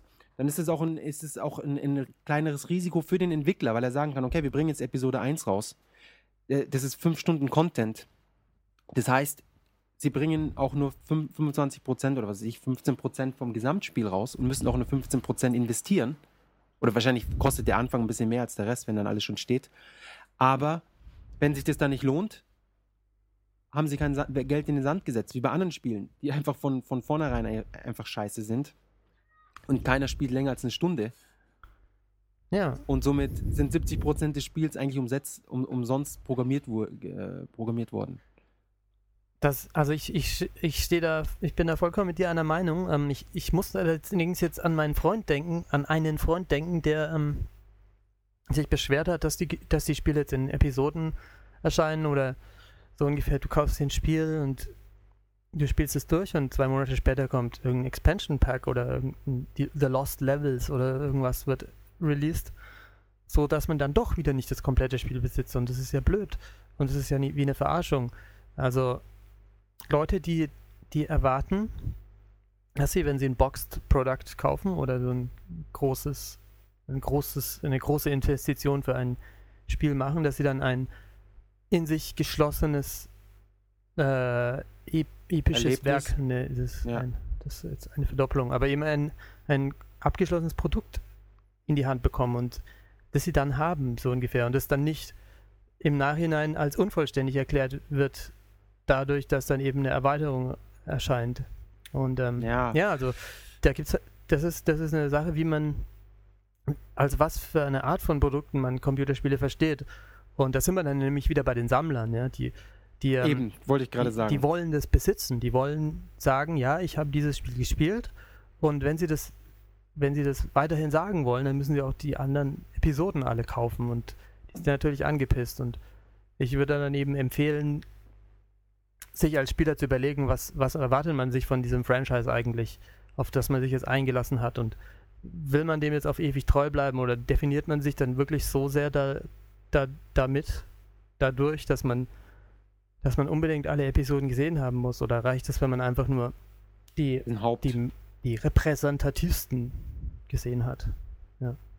So, so sehe ich das. Also ich, das ist meiner Meinung nach auch wieder di- di- dieser, dieser, dieser Komplettierungs- oder dass man diesen, diese, man muss alles gesehen haben oder muss es komplett haben. Es gibt zwei Möglichkeiten. Entweder man lädt sich das dann eben dementsprechend runter oder man wartet auf die Game of the Year Edition, die jetzt immer von allem rauskommt. Ja. Dann ist halt die Frage, hat man die Geduld und sagt dann, gut, ich warte jetzt einfach noch äh, dann ein Vierteljahr oder wie auch immer und hole mir dann das komplette Paket, lädt man sich die, die extra Sachen runter oder, oder sagt man einfach, ich habe zum Beispiel Batman Arkham City, habe ich, äh, da war bei mir das Catwoman-Ding dabei, das habe ich gar nicht gespielt und dann kam ja jetzt irgendwas noch raus mit, mit Robin oder wie auch immer. Hm. Ich habe, das Spiel hat, für mich kam es auf seine Kosten, ich habe es durchgespielt, ich hatte, ich hatte Spaß damit und dann ist es für mich abgeschlossen. Ich, ja. Ganz ehrlich, gut. es gab auch noch kein Spiel, wo ich gesagt habe, dann, das Spiel war gut, aber als ich dann den DLC oder das Add-on oder wie auch immer gespielt habe, damit wurde das Spiel erst fantastisch. Sondern in der Regel Ja. fand ich, dass die Hauptstory und der Hauptakt eigentlich dann auch wirklich die, die Hauptspeise waren und alles, was noch so dazu kam, das war dann so die, das kleine Schüsselchen mit so ein bisschen eingelegten Gurken dazu. ja, was natürlich, das, die Gurken hätten jetzt wunderbar zum Hauptgericht gepasst, aber ganz ehrlich, ohne die Gurken war es auch sehr lecker. Hm. Und ähm, ja, das Einzige, was ich zugeben muss, wenn du jetzt natürlich ein Spiel spielst und du kriegst nur 25 Prozent und an sich würdest du gerne weiterspielen und du musst dann ein halbes Jahr warten oder ein Vierteljahr, bis die nächste Episode erscheint, das reißt dann, dann schon so ein bisschen aus dem ganzen Universum raus, Deswegen schaue ich mir auch Fernsehserien immer dann erst an, wenn sie ausgelaufen wenn sie sind. fertig sind. Genau, das ist dann eben die, die Möglichkeit, die man hat. Und das ist im Moment noch sehr ungewohnt für, für einen Videospieler, dass man eben da abwarten muss. Aber ich denke mit der Zeit, dass die Leute, gerade jetzt, wo die Videospiele immer mehr in den, in den Unterhaltungsmittelpunkt rücken für viele Leute, Ja. mehr als Fernsehen und sonst was, dass sie dann auch irgendwann auf den Geschmack kommen und sagen, hey, weißt du was? Diese Staffel, ob das dann Staffeln genannt wird, ist ja wurscht. Diese Staffel von Videospiel, da warte ich jetzt, bis sie es abgeschlossen haben und dann hole ich es mir am Ende des Jahres und ich freue mich einfach drauf und dann konsumiere ich das an einem Stück, wenn es komplett fertig ist. Ja. Ja, dass man einfach lernt, geduldig zu sein. genau. Ja. Ähm, genau. Und ich glaube, das, das können jetzt unsere abschließenden Worte werden. Jetzt haben wir schon über zwei Stunden, bei weitem länger als was, was normalerweise, äh, was wir an Podcasts zusammen bekommen. Vermutlich pathologisch, wenn man den ersten Podcast macht, in meinem Fall. Ja, ich muss, ich muss zugeben, äh, du bist sehr, ein sehr talentierter Podcaster, meiner Meinung nach. Ah, danke. Ich nehme es als Kompliment. Ja, ich glaube, du hast eine neue, äh, neue Berufung. Oh ja, okay. bring mir alles bei, was ich wissen muss, bitte. Ja, ich glaube, ich, ich kann dir gar nichts mehr beibringen. Come on. Du, ja. Ähm, Okay. vielen Dank, dass du dabei warst. Äh, ich hoffe, dass wir äh, uns, uns nochmal Unbedingt. wiederfinden Also vor Mikrofonen. gemacht. Ähm, bedanke mich fürs Zuhören. Hoffe, es war unterhaltsam. Ich glaube, bin sicher. Und ja, ich bedanke mich auch und tschüss. Tschüss.